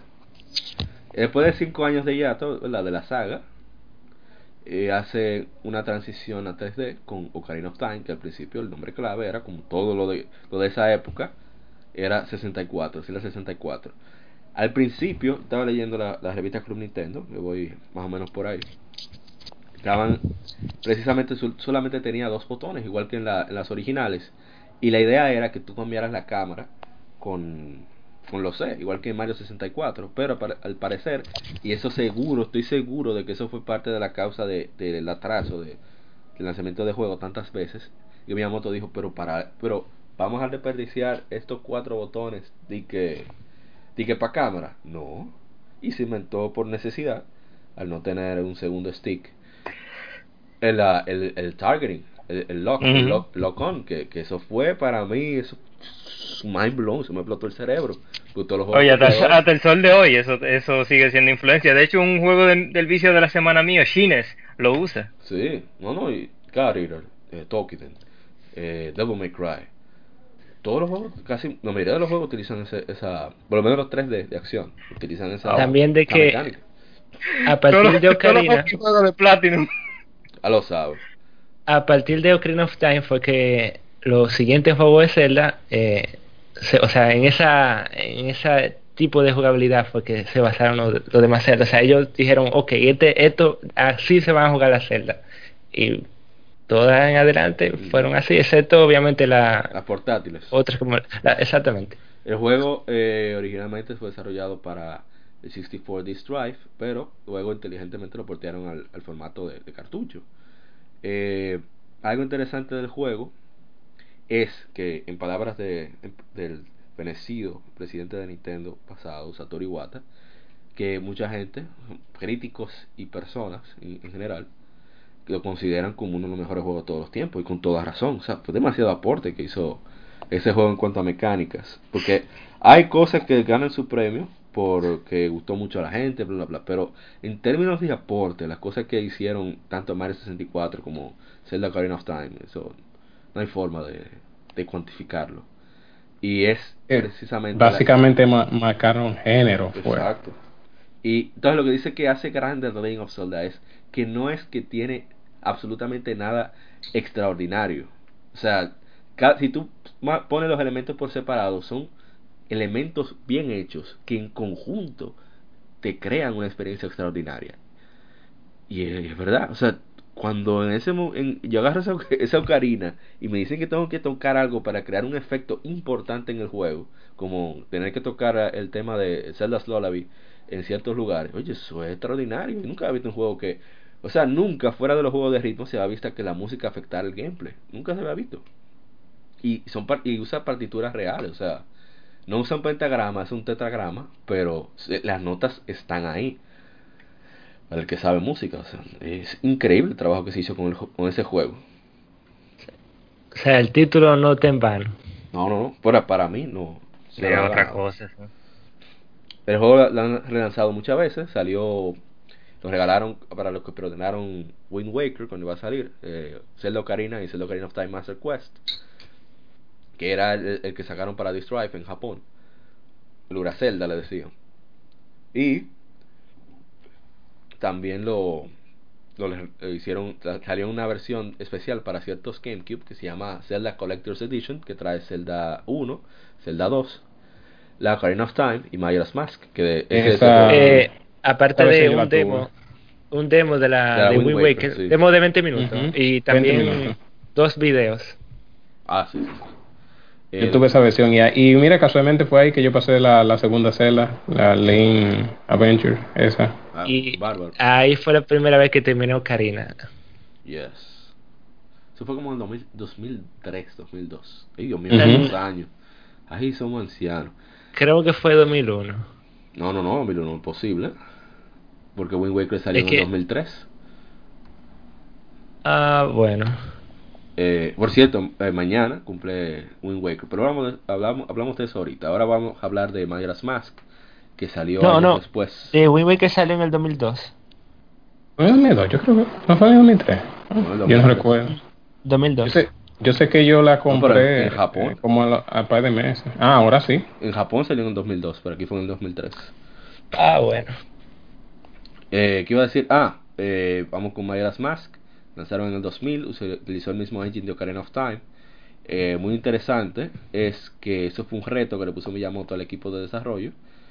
De, de que, ah, ok, ustedes tienen 8 meses. Ustedes están aburridos porque nada más hicieron un- una, una versión alterada de Ocarina. Bueno, háganse algo en 8 meses si ustedes son leones. Y lo hicieron. tienen coco para. Yo que no. Una de las mejores, en mi opinión. Sí, Sí, a mí me gusta muchísimo. Es muy bueno. A mí no me gusta Y el mucha tema gente de- la prefiere incluso más que Ocarina. Sí, a mí me gusta más Ocarina por, por la libertad. Pero Majora's Mask, eh, o sea, a nivel de mecánica es tremendo. Y de tema también, muy Sí. excelente. Sí. La celda más oscura de todas.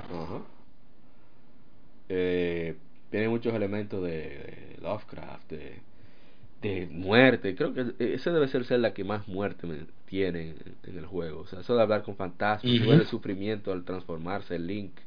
eh, Es terrible. Ajá, En esa época hubo muchos muchos chamaquitos, lo digo por, por gente de mi edad, que lo jugamos en, en su época, eh, que se asustaba. O sea, la primera vez que uno ve a Link que se transforma, oye, es fuerte. Eh, hay muchos muchos side que están relacionados con tiempo, de estar en el lugar y, momentos precisos, la mecánica de los tres días, eh, aprenderse inventando, te da muchas muchas pistas, pero en esa época el inglés era precario, te da muchas pistas para tú aprender, eh, para, ¿cómo se dice? Para ir, para que el reloj vaya más lento o aceler- acelerar el tiempo. Mm. Y en definitiva, uno de los grandes juegos de Nintendo 64. Luego siguieron con Oracle of Seasons y Oracle of Ages para Game Boy Color, que interesaban, inter- interactuaban perdón, a través de passwords y cable link. Originalmente eran tres juegos que iban a hacer: Oracle of Ages, Oracle of Seasons y la otra que era representante. Eran, creo que tenía nombre de semilla, no me acuerdo. Sí. Ah, Oracle of Secrets, eh, yo creo que. Entonces, Ajá. Eh, pero eh, decidieron solamente dejarlo en, do- en dos versiones y salió para Game Boy Color. de- fue, creo que no fue bien. Fue desarrollado por Capcom. Tremendo, para mí una de las Mm. son de las mejores entregas de Zelda. Eh, qué lástima que no le han hecho ningún remake. Una pregunta, esos juegos, Cosa que no entiendo. esos juegos te- tenían, yo tengo entendido que había una mecánica en la cual, porque a pesar de que salieron al mismo tiempo, si no me equivoco, había uno que era crono- que cronológicamente iba primero y otro iba después. No, no, no. Tú lo, tú lo jugabas en el orden No, que tú jugar con qué orden.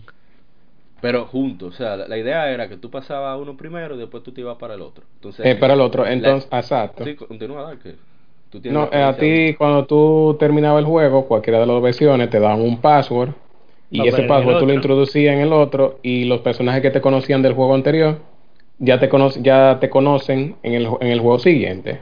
E incluso Ah, te daban la, la espada, te daban un nivel y te daban un corazón creo que extra. Además de que es obligatorio para ver el final verdadero. Exacto. Sí. Y es el mismo final entre. O sea, el final verdadero está en una o en la otra. Tú no tienes. Como dijeron, no hay orden. Sí. No, no hay orden. En, en ambas versiones tú lo puedes ver. Tremendo, tremendo. Hasta, lo- hasta el cómic es, es entretenido. Y los pozos, hubo un puzzle ahí, creo que era que había como ver unos cubos en cierto orden para que quedaran Ah. en colores. Yo me quedé un mes y pico trancado, uno de esos, y dije, no, yo voy a dejar esto. Nos vamos ahorita, me voy a echar batalla a Pokémon. Eh, había de muchas que- cosas con, con colores. Ellos se volvieron locos con eso del Game Boy Color. Sí, sí. Que había algunos que. Eh, había una, una habitación que era totalmente roja y tú tenías que pintarla de azul. No, y había una, Eh, yo una disfrutaba ese pozo. y ciertas cosas que eran solamente con el Game Boy Advance para tú poderlas usar. Hay una casa que si tú lo juegas el juego en Game Boy Advance, tú puedes acceder a él, si no, no. Sí. Se llamaba Ah, otra cosa Shop es- se llamaba inclusive. Otra cosa es que una versión está enfocada más en la acción y la otra en acertijos. sea, Oracle of Ages eran en acertijos y Seasons en acción, algo así. Al revés, yo creo. Y- para ser sincero, bueno, no recuerdo lo voy a, voy, a- voy a, yo voy a decir la respuesta en cuanto a las veces que me he trancado. Yo creo que la, la, la, la Ages es, es enfocada en puzzles. Que ahí sí yo me tranqué. creo por que sí. Loco, Eh, sí, no me recuerdo. cubos, yo le tengo odio a esos cubos todavía, o sea, son, en esos tiempos que había, esos son traumas. ¿eh? en esos tiempos que había tan poco acceso a las guías. Exacto. Ajá, y, y no solamente eso, era el, el- la manipulación del tiempo, del espacio y el tiempo, porque en la Oracle of Seasons uno decía, ah, bueno, no puedo pasar por este lago porque tengo que, tengo que esperar el, el invierno, tengo que congelar el lago. Eran cosas obvias, pero con, con el Oracle of Ages tú tenías que posicionarte en ciertos lugares para poder mover, para poder avanzar. Sí. Y habían, y habían veces que tenía que sumergirte bajo el agua y, y, Y llegar al sitio y después... Mira, llegar a un sitio, cambiar de tiempo y volver a De las dos sumergirte. versiones, eh, Oráculo de ellos es la más difícil Mm. por ese por ese aspecto, porque la yo empecé por esa y cuando yo llegué a Season, Season yo la pasé de una vez, no tuve problema. Pues, sí. No tuve problema, porque era un mapa que tú cambiabas las estaciones, O sea, como tú lo habías dicho, tú figurabas muy rápido. Li- Literalmente la habitación del tiempo. Y después enfrentarte a. Yamcha. Correcto. Bueno, ya vamos a seguir con la próxima entrega que la anunciaron por primera vez en el 2000, en Nintendo Space World 2000, que fue donde revelaron el GameCube y el Game Boy Advance, eh, donde fue con una batalla épica entre Link y Ganon, todavía con, el, todavía con el diseño de Ocarina of Time, pero con gráfico, ¿verdad? Para la época uno decía, wow, ¿y qué es esto? Eh, fue una demostración de software y al final, eh, para el 2001, nos muestran este Link eh, más ojón, con unos ojos gigantes. Con extraño, ojos de gato, deformado, como yo le una dije. cosa ¿Tú te acordabas que en ese tiempo la revista Club Nintendo todavía tenía la sección de arte? Y Sí. había un dibujo una vez que yo recuerdo que hubo un pana que puso protesta de los personajes de, de Zelda por el diseño eh, tan, tan cartoonish que le pusieron. No, oye, fue fuerte, o sea, fue fuerte. Pero al final, cuando jugaron el juego, para redundancia, dijeron, espérate papá, esto es, esto es Zelda. Y, Y lo que por gracioso cierto, sobre el- eso- Ah, dale, dale. lo gracioso sobre eso es que algunos dirán, ah, esos gráficos tan cartoon, o sea, tiene que ser muy infantil. Y es una de las celdas con, con, en cuanto a trama, más madura, por así decirlo, más profunda. Ese- Papá, papá, tú Ese- le clavas la espada en la cabeza, mano. ese, ese diálogo de Gano Oye, es esa, esa conversación, esa esa parte de, de, Ganon, de Ganondorf al final, diciendo sobre, o sea, el motivo de sus acciones, de todo lo que él pasó, o sea, wow, te llega. Es que el gano más admirable de todo, porque él dijo, tú sabes qué, Me- ok, me mataste, pero me voy a morir parado, no me voy a morir de rodillas. Yo, Y, y, Pero, y, vuelve, y dijo como Balaguer y vuelve y vuelve. ya lo una hago. cosa que me gustan de los villanos es que no sean los típicos villanos que ah, yo soy malo porque soy malo. Por lo menos en esa, Depende. o sea, bueno, depende, pero en, sentido. Sí, sí, en este caso continúa, no fue no fue tanto así de que ah, es malo porque es malo porque sí, sino, o sea, te, te da un motivo. Tú puedes incluso eh, sentirte, ponerte en los zapatos de él. Sentirse identificado. Ajá. No, tú dices, bueno, él es malo, pero es un buen hombre malo. Como decían Enrico Digo, eso Choswell, no justifica sus acciones, pero pero tú lo comprendes. Exacto. En fin, eh, The Wind Waker, que lo único que a mí me molestó de ese juego fue lo de- la del viaje en barco. Su había- época- ¿te acuerdas que hay que pasarlo como dos veces, no? Era. Monstruo, Mm. ya lo sabes, tenía que buscar, cuando había que buscar la bendita trifuerza. Dije, no, no, no. Ay, no. Mm. Bueno, No eso se arregla en la de Wii U. No obstante, yo me disfruté el juego en su época, porque era época de sequía, eh, tanto económica como de juego. Pero, o sea, cuando tú lo retomas un tiempo después, es incómodo por esos viajes. En que vuelve, vuelve como dijo Kevin, en la versión de Wii U, es otra cosa. Tú, tú tienes nitro ahí, monstruo, o sea, no, Sí. no hay bulto.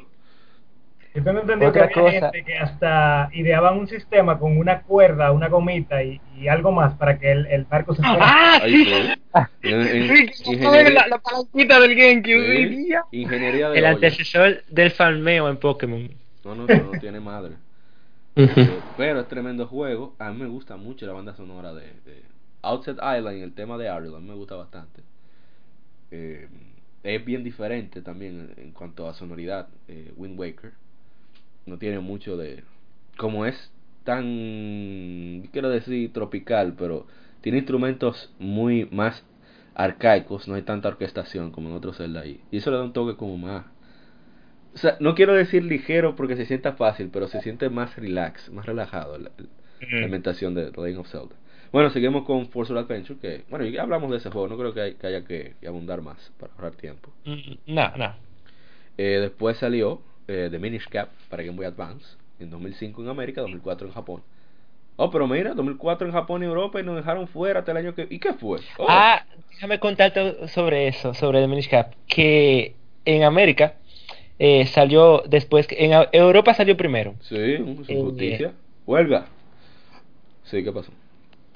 eh, que la versión europea es mucho peor que, bueno, tampoco para tanto, es peor que la versión americana, porque en Europa salió primero y eso era extraño, porque eso no es muy común, normalmente sale en América primero.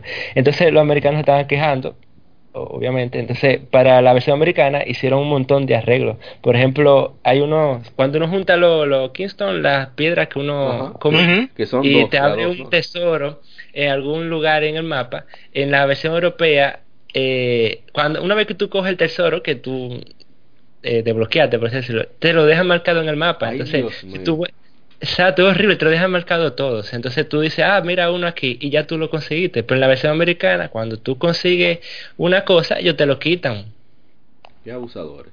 Para no tener que pasar por ahí de nuevo. Ok. Exacto. Un de- Exactamente. Un detallito sobre Forza Adventure, haciendo un paréntesis. Eh, Navis Track, Navi Trackers salió también en Corea del Sur. Huelga, huelga. Sigamos. Eh, no, el Minish Cap eh, es genial. El juego es muy, muy divertido con Eslo. Siempre de gruñón. Y era para Eh, un villano no muy, no muy memorable. Bati a mí no me gustó mucho. No, pero por lo menos es un Zelda, o sea, hecho y derecho. O sea, tiene toda. Tiene su buena dificultad, su, Bueno. No, y, y no, y que por lo Oh. menos que Bati era algo diferente, porque Sí. lamentablemente en Legend Zelda no han variado mucho enemigos. Sí. No, además de que por lo menos en esta a Bati le dieron una historia. O sea, Sí, Porque A mí me ya había encanta. aparecido antes Forza, pero tú decías, Mm, ah, malo, Sí, y ya. No, ok. porque, ¿sabes? Por sobre una versión más ligera. La, la música de Minish Cap es muy buena, por cierto. Sí. La, la música de los de lo, de lo calabozos eh, eh, es pegajosa, al menos para mí. No, Zelda siempre, Sí. siempre mantiene un nivel de, de musicalidad que te da pila de galletas. Eso no hay indiscutible. Después sigue que es una de mis favoritas, en 2006, Twilight Princess, que lo retrasaron muchas veces, pero que valió mucho Sí. la pena. Eh, se hizo tanto para GameCube como para Wii, como el caso de Breath of the Wild, que fue para Switch y Wii U. Eh, la versión de GameCube eh, tiene a su Link zurdo, como siempre. Y la versión de Wii tiene a, a Link diestro por el control. Eh, el juego tiene también más o menos hay un tipo de mundo eterno con los Twilight, con Twi- Twilight o Twilight, qué sé yo. Eh, tiene el lío de, un Link mayor que tiene a, un Zelda, un perdón, un Hyrule más políticamente más dividido, o sea, como era un reino más concreto que parecía más reino. Eh, donde el Zelda es amenazada del control político de, de su reino por, Zant. Y ahí Link se mete en el lío, se convierte en el lobo, conoce a Midna, tremenda Midna al final. Eh, Tremenda, es una de las Sí. mejores, eh, por no decir que la mejor. Bueno, yo te, no sé de qué tú estás hablando, yo sé de lo que yo estoy hablando. Acompañante, acompañante. No, yo estoy hablando de otra cosa, pero está bien, sí, también tremenda acompañante. Ah, ok, Pero- ok, ok, ok. Entonces, Ya, ya, yo sé. la música de Twilight Princess a mí me fascina, la orquestación. La música fue fue trabajada por, o sea, el sonido siempre lo hace eh, Koji Kondo, siempre. Pero en este caso la música la hizo una veterana que no es muy famosa, pero merece su crédito. Se llama Michiko Naruke, que ella fue quien hizo la música de las Wild Arms desde la primera. O sea, tiene mucha experiencia en, en Ay, arreglos. papá. Y ella también hizo uno de los medley que por lo menos a mí me encantan de, de Smash Brothers Brawl, que también está en la, en la Smash Brothers por Wii U y por 3DS, que es el medley de Ocarina. Ella fue quien hizo el arreglo y a mí me encanta. Eh, el gameplay de Lobo, que mira que salió el mismo año que Okami, ¿será coincidencia? Miércoles, sí. eh, a mí me encantaba usar Link Globo. Me gustaba mucho la. la como eh, precisamente la interacción entre Midna y Link. Y lo fluido que es el combate. Para mí, eh, si, si tú me pones a comparar entre, entre el combate de Lobo de Okami y este, yo prefiero la, la, la de Zelda. Porque se- es, es más, más orgánico, más intuitivo, más, más lógico. Y, y más Sí. lo vis, Sí. lo vesco, lo más animal, más, como Sí. más salvaje. A- algo que Bueno, fíjate que. algo Ah, Sí, sí, sí. Eh, disculpa para allá. No, no, dale para allá. algo algo que me gusta mucho de, de Wolflink que es la agresividad o sea Sí, cuando con sí. ciertos jefes como se le sube arriba y lo muerde también con los murciélagos que lo agarra Que lo mastica lo tira a un lado Papá, pero cuando gana un bestia tú... le- Ey, Bueno, esa es una de las mejores partes. Ahí, oye, me- a mí se me engrifó todo. Todo. Cuando, ah, pues Sí. tú eres bestia, pues vamos de bestia a bestia, tu bendita vida. ahí está. Eh, que Link, o sea, el Wolf Link, él gruñe, ¿eh? Gruñe y aúlla, él no coge esa, pero Ajá. tú ves que Ama- Amaterasu parece un, un, un Akita Inu. A ver, claro, no es criticándolo, sino que la Ah, diferencia de la agresividad de aquí Link. está ahí- Inu, puede, puede ladrar pájaro, pero uno de los perros más difíciles está No, las no, peleas de perros ilegales. ¿Cómo tú sabes eso? No me preguntes. que estaba buscando importarlo, yo sé. Eh, no, pero a mí me encanta. Lean el, co- el manga de, de, de Twilight Princess. Está Que genial. Dios no ha terminado todavía pero ¿En serio? Hasta este día. Duro, duro. No, no, no, oye, no, oye lo, que- oye lo que pasa. Ah, por cierto, voy a, a decir algo sobre los mangas. Eh, la mayoría son por un dúo, son dos chicas, pero ya tienen como un nombre artístico entre las dos que se llama Kira Himekawa. Ajá. Ellos hicieron la mayoría de los mangas Son, eh, son oficiales, de la exacto, saga. Son oficiales. Son, Son, oficiales. No, no, no están dentro del canon, pero son oficiales, son, tienen la licencia y todo. El de Twilight Princess no tiene ni, ni dos años que salió. Fue ahora que ellos lo sacaron. Fue en honor a, a- fue para conmemorar el lanzamiento en Wii U, la versión HD. Que lo, hice- que lo- que comenzó la producción Ah. del manga. Otra cosa, si ustedes pensaron que la, o sea, Twilight Princess el juego en sí es, vamos a decir, agresivo, maduro, léanse el manga, es eh, tiene un montón de gore. A mí me Brutal. encanta, Ah, me ok. encanta. Y el dibujo está, ese es el mejor dibujo que esa mujer han hecho. Está genial. Sí, realmente. O sea, ese lobo se ve que tú dices, wow, ese lobo, el lobo era duro, pero está bacano. Y hasta Link, Link a veces tú sabes que no es el más masculino de todos los héroes, pero se ve bien cool ahí en, el manga. Bueno, siguiendo con otras celdas, serían las de 10. Ya vamos a acelerar un poquito el paso para culminar. No vamos a poder hacer la el Gaming Side de Eiji Aonuma por cuestión de tiempo, pero vamos a terminar con The Legend of Zelda. Para 10 salieron dos versiones. La primera fue Phantom Hourglass, que era utilizando el stylus por completo. Tú dibujabas en el mapa para hacer tu- tus pistas, tus marcas, etcétera. Tenía unos, unos puzzles muy inteligentes, en algunos casos. Otros bien pendejos, pero también inteligentes, como lo de apagar la vela literal, soplando. Ya, soplando el 10. Sí, me acuerdo que a mí me llamaron un par de panas. Loco, ¿cómo pasó? ¿Tú soplaste? ¿Cómo así? Sopla. "Loco, tío". También lo de cerrar la consola. Ay, Ah, papá. Ese sí es loco. Sí, eso también me gustó. Dije, ok, yo tengo el mapa abajo, tengo el mapa arriba. Yo fue, para mí fue un accidente. Yo voy a dejar eso para ahorita. pa. Cuando yo vuelvo, ¡El diablo! ¡Oh my Sí, god! yo me acuerdo que eso fue APA que tuvo que decírmelo. Sí. Bueno, para mí fue un accidente, man. yo no lo pensé. Yo vengo ahorita, déjame yo. Sí. Cuando abro, ¡oh! Pero, A mí fue parecido. Yo, yo me fui a bañar y cuando regresé y abrí, fue sorpresa. pero eh, fue un juego decente, pero tenía era es una secuela oficial, me corrija Mr. Luis Franjul. Sí, eh, va, o sea, De termina Waker. de Wind Waker, ya a lo poco comienza Phantom Hourglass. Lo único que no me gustó de ese juego, aparte de que para hacer el, el rolling, o sea, para rodar había que darle la esquinita, marcar unos circulitos, Ah. cómodo. Sí, dos toques. Y era de el templo del rey del mar. Dios. Ah, el backtracking no. más perro en la historia de Zelda está ahí. Claro, no te tú podías hacer unos, Spirit unos- Track tiene el suyo.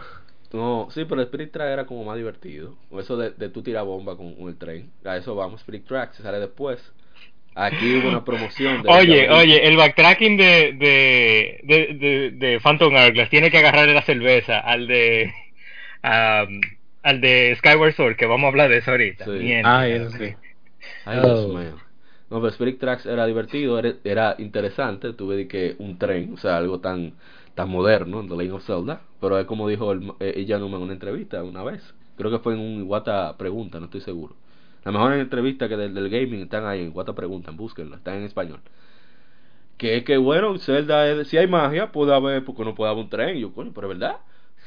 Eh, ellos le dan una explicación de que los rieles realmente, o sea, no son rieles rieles en sí, sino son eh, ca- las cadenas que contienen a, a un rey demonio que había en ese reino Sí. y que aprisionaron unos dioses. Que, eh, bueno, eh, Pepinales por ahí, que va, vamos a dejarlo ahí. Pero es un juego ahí más o menos decente. El modo multiplayer es bien divertido. Eh, lo pude- eh, se juega con un solo cartucho, una sola tarjeta, perdón. Es muy bueno. Bueno, ya y después pasamos a la siguiente entrega, entrega perdón, que fue Skyward Sword. eh, que para mí tiene la mejor banda sonora de Zelda. Eh, Ya lo sabes. Una, una obra Full maestra orquestada. sonido, una orquesta, es, la misma, or- es el mismo arreglista, orquestador de, de Mario Galaxy, por eso el, el alto nivel en audio. Sí, Fue la primera el audio vez. Bueno, Eh, eh, bueno, yo todavía lo- siempre lo tengo en, en donde yo pueda reproducirlo, porque a mí me fascina el arreglo de tanto de Great Fairy's Fountain como de, de Zelda, de Zelda's Lullaby, que es un, un- una pregunta y respuesta entre flauta y... Ay, Dios mío, no me fue el nombre de, de ese instrumento de viento que... ¿Cuál es el nombre, Dios mío? Ay, se me fue. Clarinete. clarinete, exacto. Pregunta y respuesta entre clarinete y flauta y es, bellísimo el arreglo. Y bueno, Skyward Sword que tiene el uso del Wii Motion Plus, yo lo detesté con el alma, pero lo, lo intenté. Oh. Hey, ¿Cuál era la diferencia entre Wii Motion y Wii Motion Plus? Que te sigue el movimiento más de cerca. El- Y es obligatorio. en, en ese juego sí, pasa muchas cosas Exacto. con... Bueno, hablen más ustedes del juego porque si soy yo, no solo voy a decir lo negativo y eso no es No, es que la bien. tecnología del Wii Motion Plus se basaba eh, más en, en el mismo tipo de tecnología que tiene el Sysasis del PlayStation 3, que no necesitaba el puntero. Realmente lo que te hacía el Wii, el Wii Motion Plus era reemplazar eh, la tecnología del puntero con la telo- tecnología de los de sensor de movimiento, de balance. Por eso es que la- los movimientos con la espada eran más precisos. Ajá. Y ahí te pedía calibrarlo. No sé si se recuerdan que había que darle al, a la cruz. Cada vez Eso que te- decir. Ca- porque cada vez que si hubiera, sido, si hubiera sido solamente del Wii, no hubiera, no hubiera sido necesario calibrarlo, porque entonces la, la barra del Wii ya lo hubiera detectado. Pero, Pero nada, de, de por sí, el- si, si el juego tú le, tú, le, tú le juegas lo primero, vamos a decir, tres calabozos, es la mejor celda que hay. Pero cuando te dicen que tú tienes que volver al primero, tú me dices como que no, man, no, ya ahí, ahí es donde ya tú y yo partimos, partimos el camino.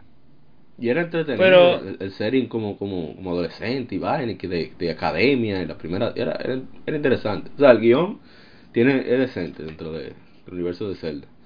Pero el que no se de guion vive ese juego, lamentablemente. Y... Bueno, continúa Luis Manuel, ¿qué te iba a decir? No, era eso mismo que yo digo que esa forma de tan lineal era más por la historia, que se le dio mucha importancia en, en este juego. Bueno, no, ojalá y, y logren, logren más el equilibrio que, que necesita, que merece la saga. Porque, eh, bueno, vemos después el cambio radical. Hacen los, antes de, hablar de, Breath of the Wild, eh, sale la, los, remas, los remakes para 3DS de Ocarina of Time 3D, hecho por Grezzo. La Force Sword Anniversary Edition, también para DSi y 3DS. Y eh, también, por supuesto, eh, Mask 3D. También se lanza The Wind Waker HD para Wii U, que es un remaster del original de GameCube con ya nueva tecnología, ya eh, en alta definición. eh, que fue un experimento para lograr comprender más la arquitectura del Wii U. Que por cierto, tanto en Breath of the Wild como en Skyward Sword, quien ayuda en el apartado gráfico es Monolith Soft, los, los encargados de Xenoblade. Así que props para ellos. Ah, no sé si vas a mencionar a, a Between World y a Try for Heroes. Ah, es verdad, faltan esos, Limit Between Worlds sí, sí que salió para Nintendo 3DS, se me va a quedar ese, Dios mío, ¿qué fue lo que me dio? Sí. Salió después de, de Wind Waker HD, es un, yo diría que un homenaje a, a Link to the Past de Super Nintendo, tiene la misma perspectiva. Eh, tiene un buen efecto 3D, a mí me gustó mucho el, el efecto 3D. Yo soy de la poca gente que lo usa. y tiene muy buen audio. Ah, un, un punto positivo del juego es que retomó un poco lo, lo de a the Past, la, un poco la libertad de que tú puedes ir a o sea no tiene no es tan lineal tú no tienes que ir a punto A punto B punto C tú puedes elegir cualquier templo Sí. y aparte de que las almas se alquilan y de más adelante tú las compras o sea tú puedes hacer el orden que tú quieras eh, creo que eh, lo malo de ese de ese método que tomaron para refrescar la franquicia que baja un poco la dificultad estaba preparado Ah, para sí. todo. Sí. y pero fue una buena experiencia un, un juego muy muy bueno muy decente y, y le fue bastante bien en, en ventas digo no di que wow pero no le fue mal tampoco Eh, ya me gustaría que el pana que te vende la, la, las armas, ya, bueno, hago spoilers. dale para allá qué vamos a hacer Eh, no importa Bueno. dale. Bueno, el, el ah, se me olvidó el nombre del tigre que te, que te vende el, Niga Link. Eh, Ah, el, el nombre Rabio Rabio, sí. Me gustaría que él aparezca en, en, en la Smash. Pero, una vez revelado quién es en, en, en realidad. Ah, eh, que es el, el- el- o sea, el chiste del personaje con, o sea, tú no sabes quién es. sí Mm. Fue fue un buen, una bonita sorpresa Sí, a mí, a mí me gustó mucho. sí. Eh, Y- y eso eh, Es muy du- Mira, por ejemplo, mira en, en, en, la, en la Majora's Mask, que toman el, el, el, el tema de la muerte. En la, en la Link Between Worlds se habla mucho del tema de, de, ah, de fallar, de, de, ¿cómo se dice? Failure, Sí. de- del fracaso. Sí, y eso es algo que cuando tú lo, cuando, eh, cuando tuve un juego así de Zelda, que sé, por eso es que está especial para mucha gente, esta franquicia, que cuando tú lo ves a la superficie, es, es todo suspiro, pero cuando tú de verdad metes la mano, eh, ahí es donde está la masa del bizcocho. ya lo sabes, con crema pastelera. Y bueno, ya después, ahí sí salió Majora's Mask 3D, que facilitó mucho el juego para quien no lo había jugado el original, el 64. En 2015 salió. Y después nos anunciaron The Legend of Zelda Triforce Heroes, que es un cooperativo multijugador para tres, que ahí fue creo que, que fallaron un poquito, para mí, personalmente. Yo no le he jugado mucho, por eso mismo. Pero es Bueno, muy divertido. Bien, habla sobre El, el- el problema del juego es que el chiste del juego está jugarlo, jugarlo con, con amigos.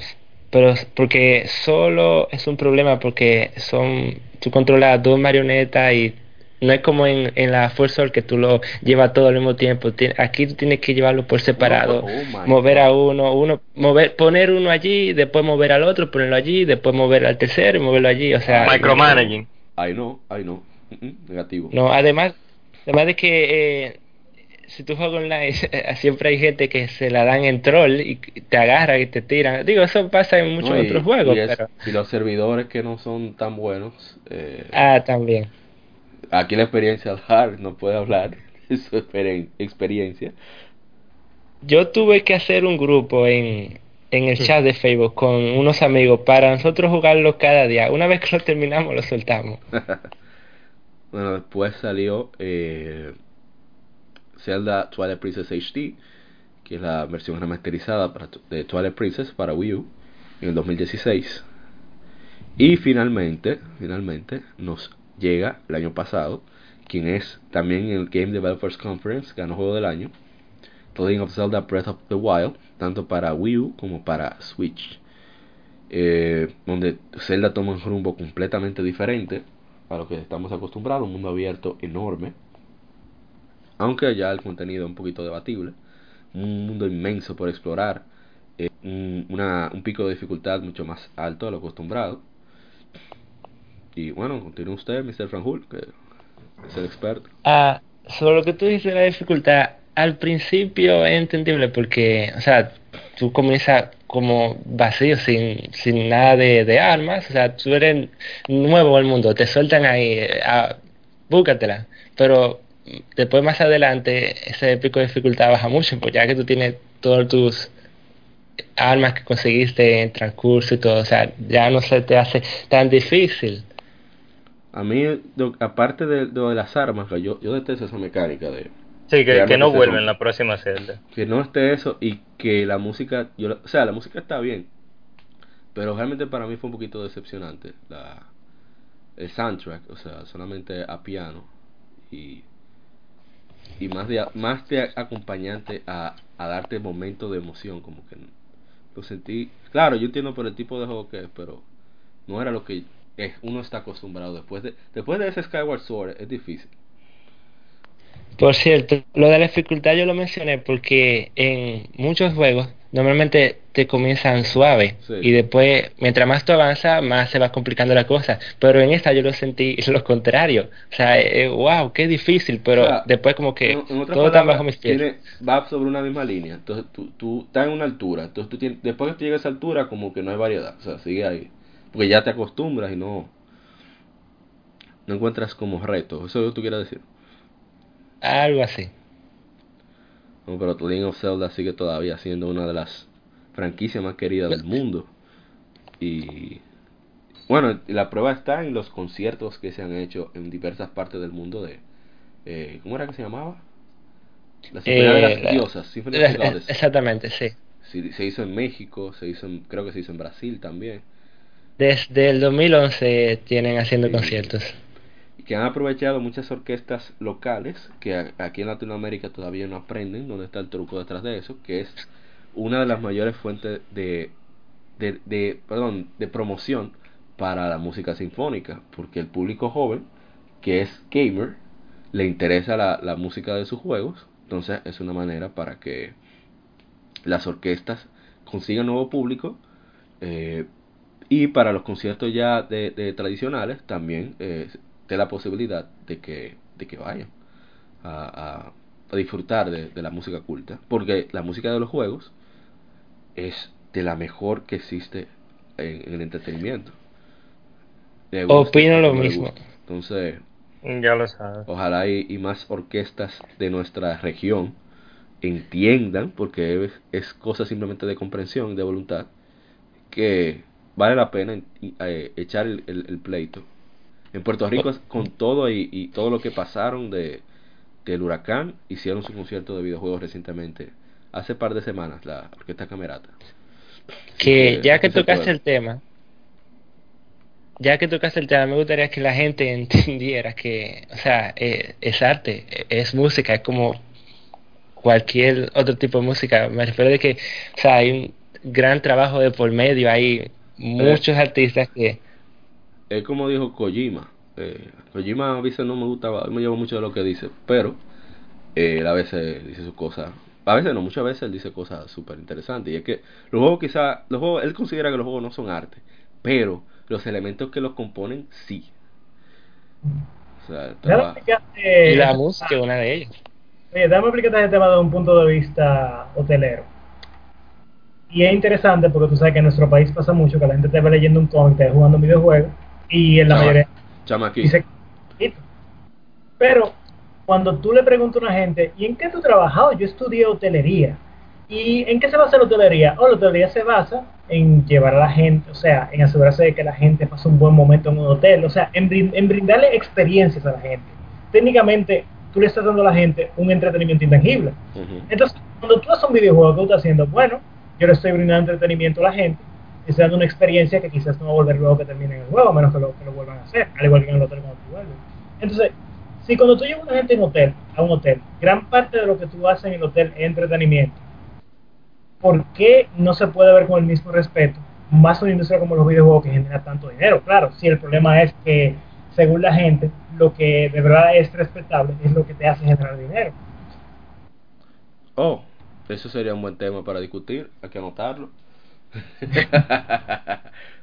Ah, una curiosidad que me gustaría decir antes que se me olvide es que, bueno, primero tengo que preguntarles, ¿ustedes han visto estos comerciales, no, trailers de, de Ocarina of Time, lo usaron en Twilight Princess, eh, que es como un tema como épico, que no es de ningún, o sea, no es una canción de ninguna celda, es un tema que yo he usado para eso, para algunos trailers de esos juegos. No sé si ustedes saben de cuál yo digo. Bueno, se anunció por primera vez Twilight Princess como en el 2005, creo que. Fue un 2004. Ah, 2004, fue- bueno, en fin, que hubo Sí, un, en el E3 2004. un, un enfrentamiento de Link a caballo y un reguero de, de, de, de, de monstruos en jabalí y cosas. Me parecía más un trailer de El Señor de los Anillos que de Legend of Zelda.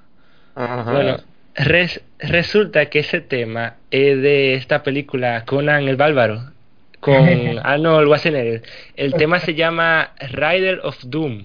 Ustedes lo pueden buscar en YouTube. Es el No, vamos a es- buscarlo. Es sumamente épico, es muy bueno.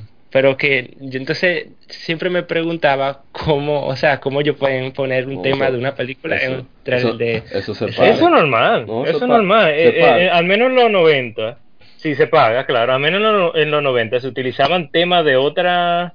eh, Otro medio. eh, ajá, no, no, de otro medio no, de otra, de otra película se usaba solamente para el, para el, para el, El para el trailer, para mostrar el, el tono de la película. Ah, esta película es como esta, como esta otra que tiene esa música. Ah, pues míralo ahí. Bueno, el tema se llama eh, Rider of Doom y es compuesto por, bueno, el nombre extraño, Basil Polendoris. Ah, que muchos, muchos eslavos y europeos se encargan de la composición musical, sobre todo en esa época que no, todavía como que no era tan conocida la industria de, en la industria del cine la parte de la composición, ahora hay muchísimo. Eh, en, en, tanto en Hollywood como en, videojuegos, incluso latinoamericanos. Eh, para The Last of Us fue Gustavo Santaolalla, que es argentino, y también ha compuesto para muchas películas de Hollywood, o sea, no, no hay límites con, con el talento ya. Y lo que, lo que me, lo que más me choca de la música en los videojuegos es que no tienen que hacerla tan memorable. Eso es- porque No, lo importante es lo visual. Ellos no tienen que hacerlo, pero lo hacen como quieran. Sí, exacto. No, porque es que hay cosas que lo que le da la emoción, aparte de lo que tú estás viviendo, en, en- ya sea por cantidad de jefe o, o- o un- o una revelación en la historia, que sé yo qué, es la emotividad que le da la música. El- el- sea, ahí, yo no, ahí yo no estoy de acuerdo con Kevin, porque es como que tú me digas, hey, hay gente que no tiene que hacer un juego bueno, pero lo hace. No, no, no, no, no. No, no, yo no digo el juego, Él- digo la Él música. dice, no, por lo que dice Kevin tiene sentido, o sea, No, yo entiendo, pero ahorita pa, tú dijiste que al final del día lo que hace que un juego sea bueno en parte es la suma de todos sus componentes. Sí. Entonces, tú no tienes que hacer Pero buena música. es que pero si, si tú te excedes, exacto, sigue, continúa.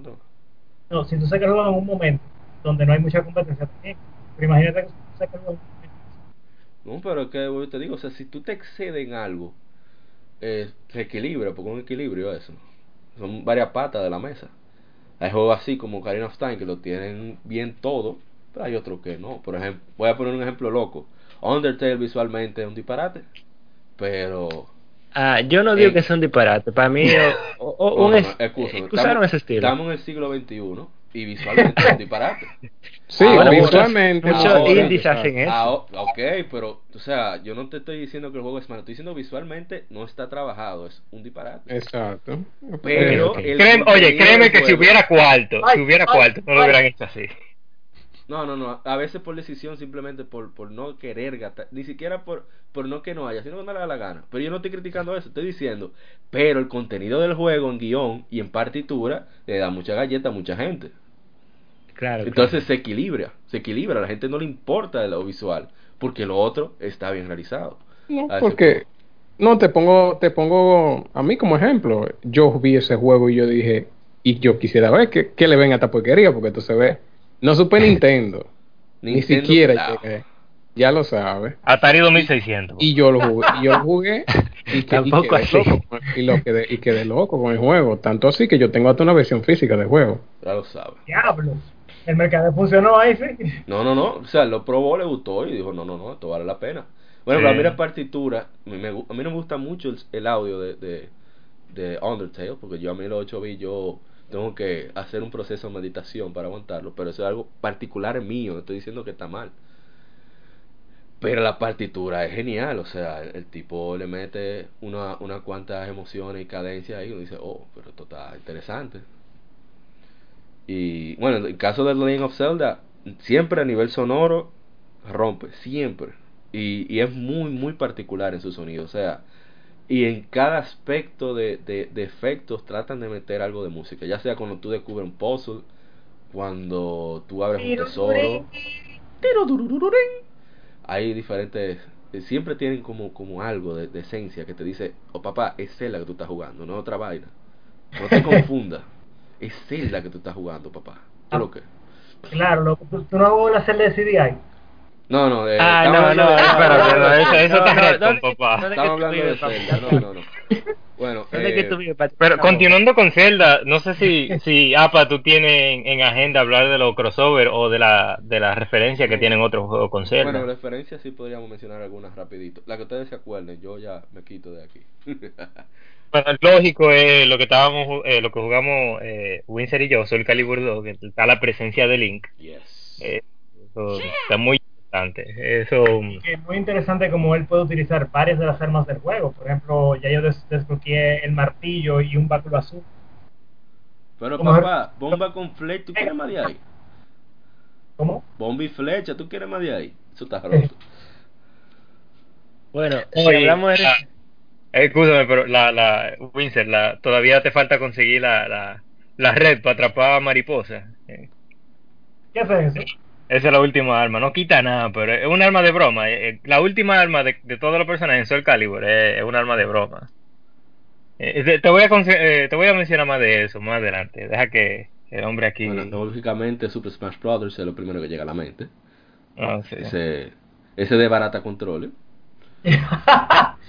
Es una desgracia. Eh, hablando de referencia, eh, yo le dije anteriormente, estoy jugando la Project Cross Zone 2, entonces hay una personaje que se llama Xiaomu, que ella es una friki total y juega videojuegos, entonces hay una parte que necesitan oro para arreglar una nave.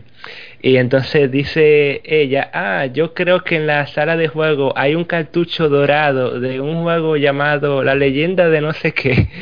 Tal vez sea una edición coleccionista, pero hay que hacer sacrificios. Eh, Y eh, el- eh, guion de Project Cross es súper divertido. O sea, en ese Genial. aspecto, eh, vale mucho la pena. Eh, la Super Smash Brothers. eh, hay muchas, muchos juegos que se inspiran de The Legend of Zelda.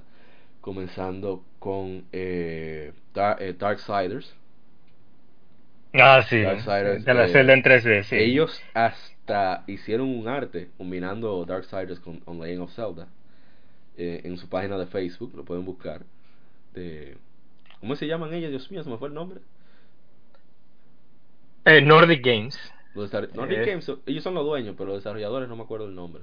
Ah, sí, Ah, yo tampoco. Ah, contra- bueno, en fin. No No, no, trabajó TSQ ahí, si no me Ellos son- recuerdo. Te- no, Ellos no THQ tenían la licencia y después Nordic la compró. sí. Ok. Eh, Pero- hay un juego que se llama Evoland, que prácticamente es que es Zelda, pero eso que estábamos haciendo nosotros de, de la retrospectiva de Zelda, ellos lo hacen en forma de juego. Cada ítem que tú encuentras es tú, ¡Ey! Encontraste 16 bits. ¡Oh! Encontraste, eh, encontraste sombra. oh, encontraste sonido. Sí. Eh, ah, pa, ya recuerde, eh, Vigil Games era que se Ajá. llama. lo- lo- Ah, Yes. yo qué. Ah, eh, yañe, desde que lo dijiste, el, el logo me llegó a la mente. Yes, muy bueno. Yo tengo, Y comprarla. tengo ahí la primera pendiente en terminar. Tengo ahí en el PlayStation 3. Y la, y la segunda te la dieron en el Plus. Ajá. No, pero bueno, ya para terminar, ¿qué, qué expectativas tienen con el próximo Legend of Zelda? Eh, vamos a comenzar con nuestro invitado especial, hermano Luis Manuel Franjul. Bueno, ya ellos habían confirmado que la siguiente celda que dijeron que ya están trabajando en ella va a seguir la mecánica de, de Breath of o sea, la libertad, que las próximas celdas van a ser como Breath of the o sea, esa libertad. Yo lo veo, no sé bien qué opinar, porque ya está un poco acostumbrado a, a lo que hizo Ocarina of Time pero la the Wild me encantó. Pero me gustaría que en la próxima le dieran un poquito más de importancia a, a la historia sin, sin quitarle la, la libertad de, de the Un, equilibrio. Ah, exactamente. Eh, Winsor, ¿y usted qué, qué le gustaría en próximos Legend of Zelda? Zelda. Ajá. Eh, yo creo que no mencionamos este juego de Legend of Zelda que se parece a Neverwinter, Neverwinter Nights. ¿El qué? Eh, perdona, lo dije mal. ¿Tú- ¿Ustedes recuerdan este juego de Zelda que es más o menos reciente? Tiene como 2 o 3 años. Que es un juego de Zelda donde tú es de acción y tú... Ah, si eh, ah, Hyrule Warriors. No, pero que como ese lo hizo Koei Tecmo, Eh, eh, es un spin-off. no le, no le hicimos tanta, tanta import- no le dimos la importancia, no le dimos importancia porque realmente es un spin-off. Eh, me gustaría que integraran, no obstante, parte de ese gameplay a, a The Legend of Zelda, por lo menos para Ah. combate. Parte, Mm. parte, no todo, sino un poco de los Ok. movimientos, de. Por- Para mí sería interesante otro juego así. porque creo- bueno, no, no, después hablaré yo. Eh, sigue Winston, ¿qué, te qué más te gustaría con Zelda? No, más o menos es. Es que, eh, te soy sincero, yo... Y, y me van a desterrar de este podcast, pero que yo... A mí no me gusta mucho de Zelda. Yo soy muy, muy impaciente. Normal, no normal. va con eso. Pero sea, a mí- bueno, sí me encantó la Van, van, van, verdad. Pero cuando llegué al punto, como dijo Apa más, a- más, más, más atrás, yo tenía que agarrar y, y empezar a, a recolectar cada Ya. fragmento de la fuerza. Marco Polo. No, no, es fuerte. Y mi hermano Kevin, ¿y usted? Um, bueno, eh, la próxima celda para mí debería ser portátil. Eh, pero espérate. Eh, bueno, debería ser para 3DS. Eh, ya hay muchas. no importa. Bueno, oye, ya tenemos claro con el último direct que sacó Nintendo de que ellos no van a soltar el 3DS. Hasta que- Bueno, Son 70 Hasta que Eh, cada casa de llévate de, de rumor que hay informe, que por lo menos se está cocinando algo entre rumores. ¿Qué te Ahorita te tiran, te tiran tu celda. En, en Awakening 3DS. ahí, en 3DS. Ah, Yo soporto. Ah, bueno, me gustaría que la misma libertad que uno tiene en, en la última que salió. ah, Bajo a Eh, Ajá. Breath Wild, que lo hagan, pero a baja escala, que sea así top down, eh, con la cámara desde arriba y con ese esa, esa misma ok, libertad. ya te entiendo. O, ya como tenemos Mario Maker, que haya un Zelda Maker. Eso, También, sería interesante. hay mucha gente ha que de su eso. propio calabozo y eso, eso es una eso, eso es algo bueno para, para despedir al, al, al 3DS, que sea un juego tan, tan completo que la libertad no solamente se limite al movimiento, sino a la creación en sí. Y te, y te digan, oye, ya, lo último que podemos hacer con el 3DS es hacer que tú mismo hagas los juegos.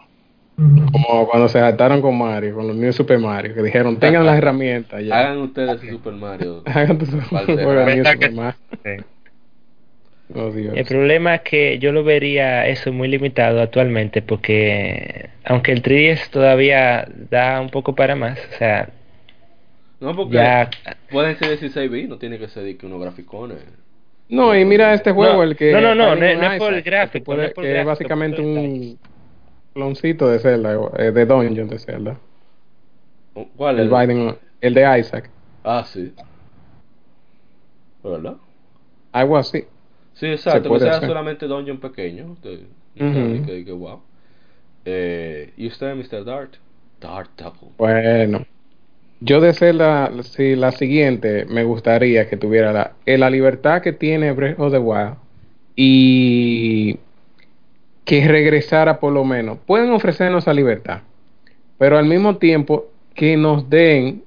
¿Ustedes no extrañan cuando en, en Alinto de Paz y en Zelda Ocarina Time tú tenías hasta 12, 11, 8 dungeons que tú Yes. podías completo? Yes. Ah, que tú tengas sí. tus doños reales ahí en el juego, que cuando tú vayas a hacer la historia son unos templos que tú vas a durar, Tú- es tú posible hasta ahora. Sí, tú, tú ahorita ahí, la perdías, dando, dando tu vuelta. Y con su libertad, así la historia mejora, así, más variedad de música, nítido. Ellos, ellos tomaron el feedback, ellos tomaron el feedback. Yo espero que lo Que- ejecuten bien. Que la tomen en cuenta.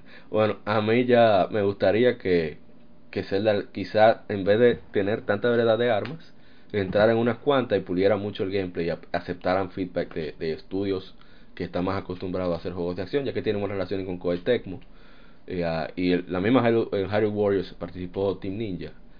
eh, que tomaron un poquito de feedback de ellos, que precisamente como dijo Dart, la parte de los templos, me, me gustan mis templos, que, que, que me dejen perderme por ahí si me da la gana, pero que también pueda hacer mis templos eh, tradicionales. Y por favor, por favor, atención, bueno, no me hace caso, pero lo voy a decir, atención Takashi Tezuka, atención Shigeru Miyamoto, atención eh, Eiji Aonuma. Aonuma. por favor, que no se rompan las armas, que no es necesario, que se rompan, Ese el feedback que más las personas que criticaron se, de ro- que se rompan como Menos The yo. Witcher 3, que se rompan como The Witcher 3. Ajá, eh, si ellos ¿Cómo se rompen el asunto de en las The Witcher armas, 3 pierden atributos, o sea, no quitan casi nada, pero tú no las pierdes. Y no es por el hecho de, de, de, de que sea más fácil o más difícil. Es que si tú te acostumbras a un tipo de arma, tú quieres seguir usándola. Y aunque tú dures 70 horas para vencer a un enemigo, tú puedas durar, tenga la op- la opción de durar las 70 horas enfrentando al enemigo. Que como quiera va a ser difícil porque el enemigo te va a dar la madre. Y si tú eres un maco jugando, te va a matar también como quiera. Entonces, es para mantener, mantener la diversión. Para mí, el juego. En- Porque hay muchos, hay muchos RPG que tienen el sistema de durabilidad y no tiene que ser tan, tan reducido. Tan drástico, Pueden aumentarlo. Oye, y el Nioh es todo lo contrario. El Nioh, el usar las armas, inc- incrementa su, su, su atributo. O sea, al revés, por completo. Entonces, que le la vuelta en, en- en mantener el juego con, con ese, pico de dificultad al inicio, como dijo Mr. Hyrule Fantasy. Y que se mantenga siempre divertido, que es lo que hace falta de hacerlo. Más variedad de, la partitura, más instrumentación, que, que yo creo que ya está el dinero, ya está el engine, ya está el dinero y yo creo que se puede implementar bien y que haya también más que no sea el mundo no necesita ser tan grande puede ser más condensado pero en mi opinión más vivo más que haya más más, más personajes con quien interactuar más misiones secundarias interesantes cosas así no sé ¿Y por qué no? O sea, ya tenemos una celda en la que el, el foco es explorar, que aquí el foco sea interactuar, que sea Oh. buscar historia O- en vez de buscar o el, items o el equilibrio sea, que era templos. vacío yo necesito los templos mano los templos me hacen falta Sí, por, por favor. Y, bueno, ya es opcional. Hay muchos muchos gringos que están estudiando, occidentales, que están estudiando eh, para ser escritores. Contraten, subcontraten a uno que no haya terminado, páguenle poco y exploten que haga una historia que uno diga, mierda, oh my god. Que, Bueno, que eso Eh, hay que los dejar bien claro. ¿Mm? Hay que dejar algo en claro. La saga Zelda nunca se ha caracterizado por tener una wow, una super trama, No, no. eh, con una plot twist, pero hay algunas que tienen No, su pero- historia que te dejan Pero wow. ya que se inspiraron tanto en Occidente como para hacer un mundo súper abierto, que también se Sí. pueden hacer un guion decente. O sea, Sí. vamos a mejorar todo. Yo soy uno que no juega por historia, pero si me ponen historia buena, yo me la gozo. O sea, no es un desperdicio. Pero en fin, eh, ya esto fue el las jugosidades especiales de The Legend of Zelda. Gracias a Luis Manuel Franjul de Hyrule Fantasy por acompañarnos, a Winsor Espinal de Cultura Comic RD, a mi hermano Kevin Cruz desde muy muy lejano y por supuesto Mocha Foundry, Dark Devil, a Maurice Vargas. Eh, bueno, eh, muchas gracias por acompañarnos en este episodio. A ti por número invitarme. 14. Gracias. Eh, algo que quieran decir para despedir. Eh, Comenzamos otra vez por ahí mismo, eh, Luis Manuel Franjul. Em, no, nada por el momento. Oh, Promuévete, promuévete. Sí, de tu página, otra vez. Ah, bueno, sí, pero como ya se ha mencionado mucho, No que importa. visiten mi página de Facebook eh, de Hyrule Fantasy. Ahí subo contenido original cada día, o sea, no, no van a ver esos típicos memes eh, medios retardados sin ofender a las páginas de memes Te retardados. van a caer, te van a, te van a caer y te van a reportar. No, van a ver esos Pac-Man ahí ni nada de eso. eh, Por casualidad se llama The Hero of Memes, ¿tú ¿sabes? el, ¿Cómo? en el link sí. The Hero The of Memes. En el Sí, link pero ignora llama- el, ignora el enlace. Eh, Winsor, usted, despida. O sea, Nada, pues, canal de Cultura Cómica RD, pueden unirse a nuestro grupo, seguirnos en Instagram, en YouTube, en Facebook, todo donde les dé su gana si son amantes de los cómics. Y eso no va mucho con la línea de este podcast. ¿Cómo que no? Hay cómics de juego, ¿qué lo que? Bueno, buen punto. Eh, no, que Cultura Cómica RD, recuerden que no solamente eh, cómics se refiere a las historietas eh, occidentales, también eh, va de la mano con las historietas japonesas o manga, o sea, no cómic es por darle el nombre general, no es solamente por enfocarse en los cómics occidentales. Para ponerlo de manera resumida, un grupo de imágenes yuxtapuestas que intentan contar una historia. Y Batman lo máximo. Eh, I am the Knight. Eh, mi hermano Kevin, su turno. Pongo mi carta No, boca abajo modo defensa, tu turno. Sí, no, ustedes saben, co- como lo dije ahorita, eh, mi vida de gamer se está, eh, eh, la estoy poniendo pública en Twitch. Ya ustedes tienen el enlace abajo. Y si quieren unirse, dame consejos y criticarme en, lo que yo juego, denle para allá, no hay problema. Eh, no se olviden de hay, hay un coro los lunes. No necesariamente cualquiera puede participar, pero también pueden eh, observar. Pueden enchinchar. Sí, porque si, si eres de- solamente si eres de la élite puedes participar. No, élite no, del coro. Exacto. No, porque élite quiere decir que somos pro, ¿no? Somos una mierda. Nosotros jugamos por diversión. Eh, mi hermano Dart. Dart Devil. The Gamer Without Fear. Mocha Foundry. Bueno, yo no tengo página que, que patrocinar, yo nada más puedo decirles que pasen buenas noches y ya, y que sigan jugando ahí su juego ahí. Y a las mujeres que Comple- completen juego, completen juego. Invítanos Yes. para tu casa, como una espagueta. No, no, no. Y, eh, dígale, eh, Dart Devil, usted, espagueti no, eh, mofongo. Ah, eso es lo bueno. Mofongo. Mofongo, la lo tierra, bueno. La tierra del mofongo, no bulto.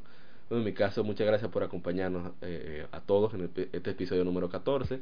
Eh, fue mucho más extenso de lo pensado, pero era una gran saga y había muchas noticias. Era la saga legendaria de videojuegos, The Legend of Zelda.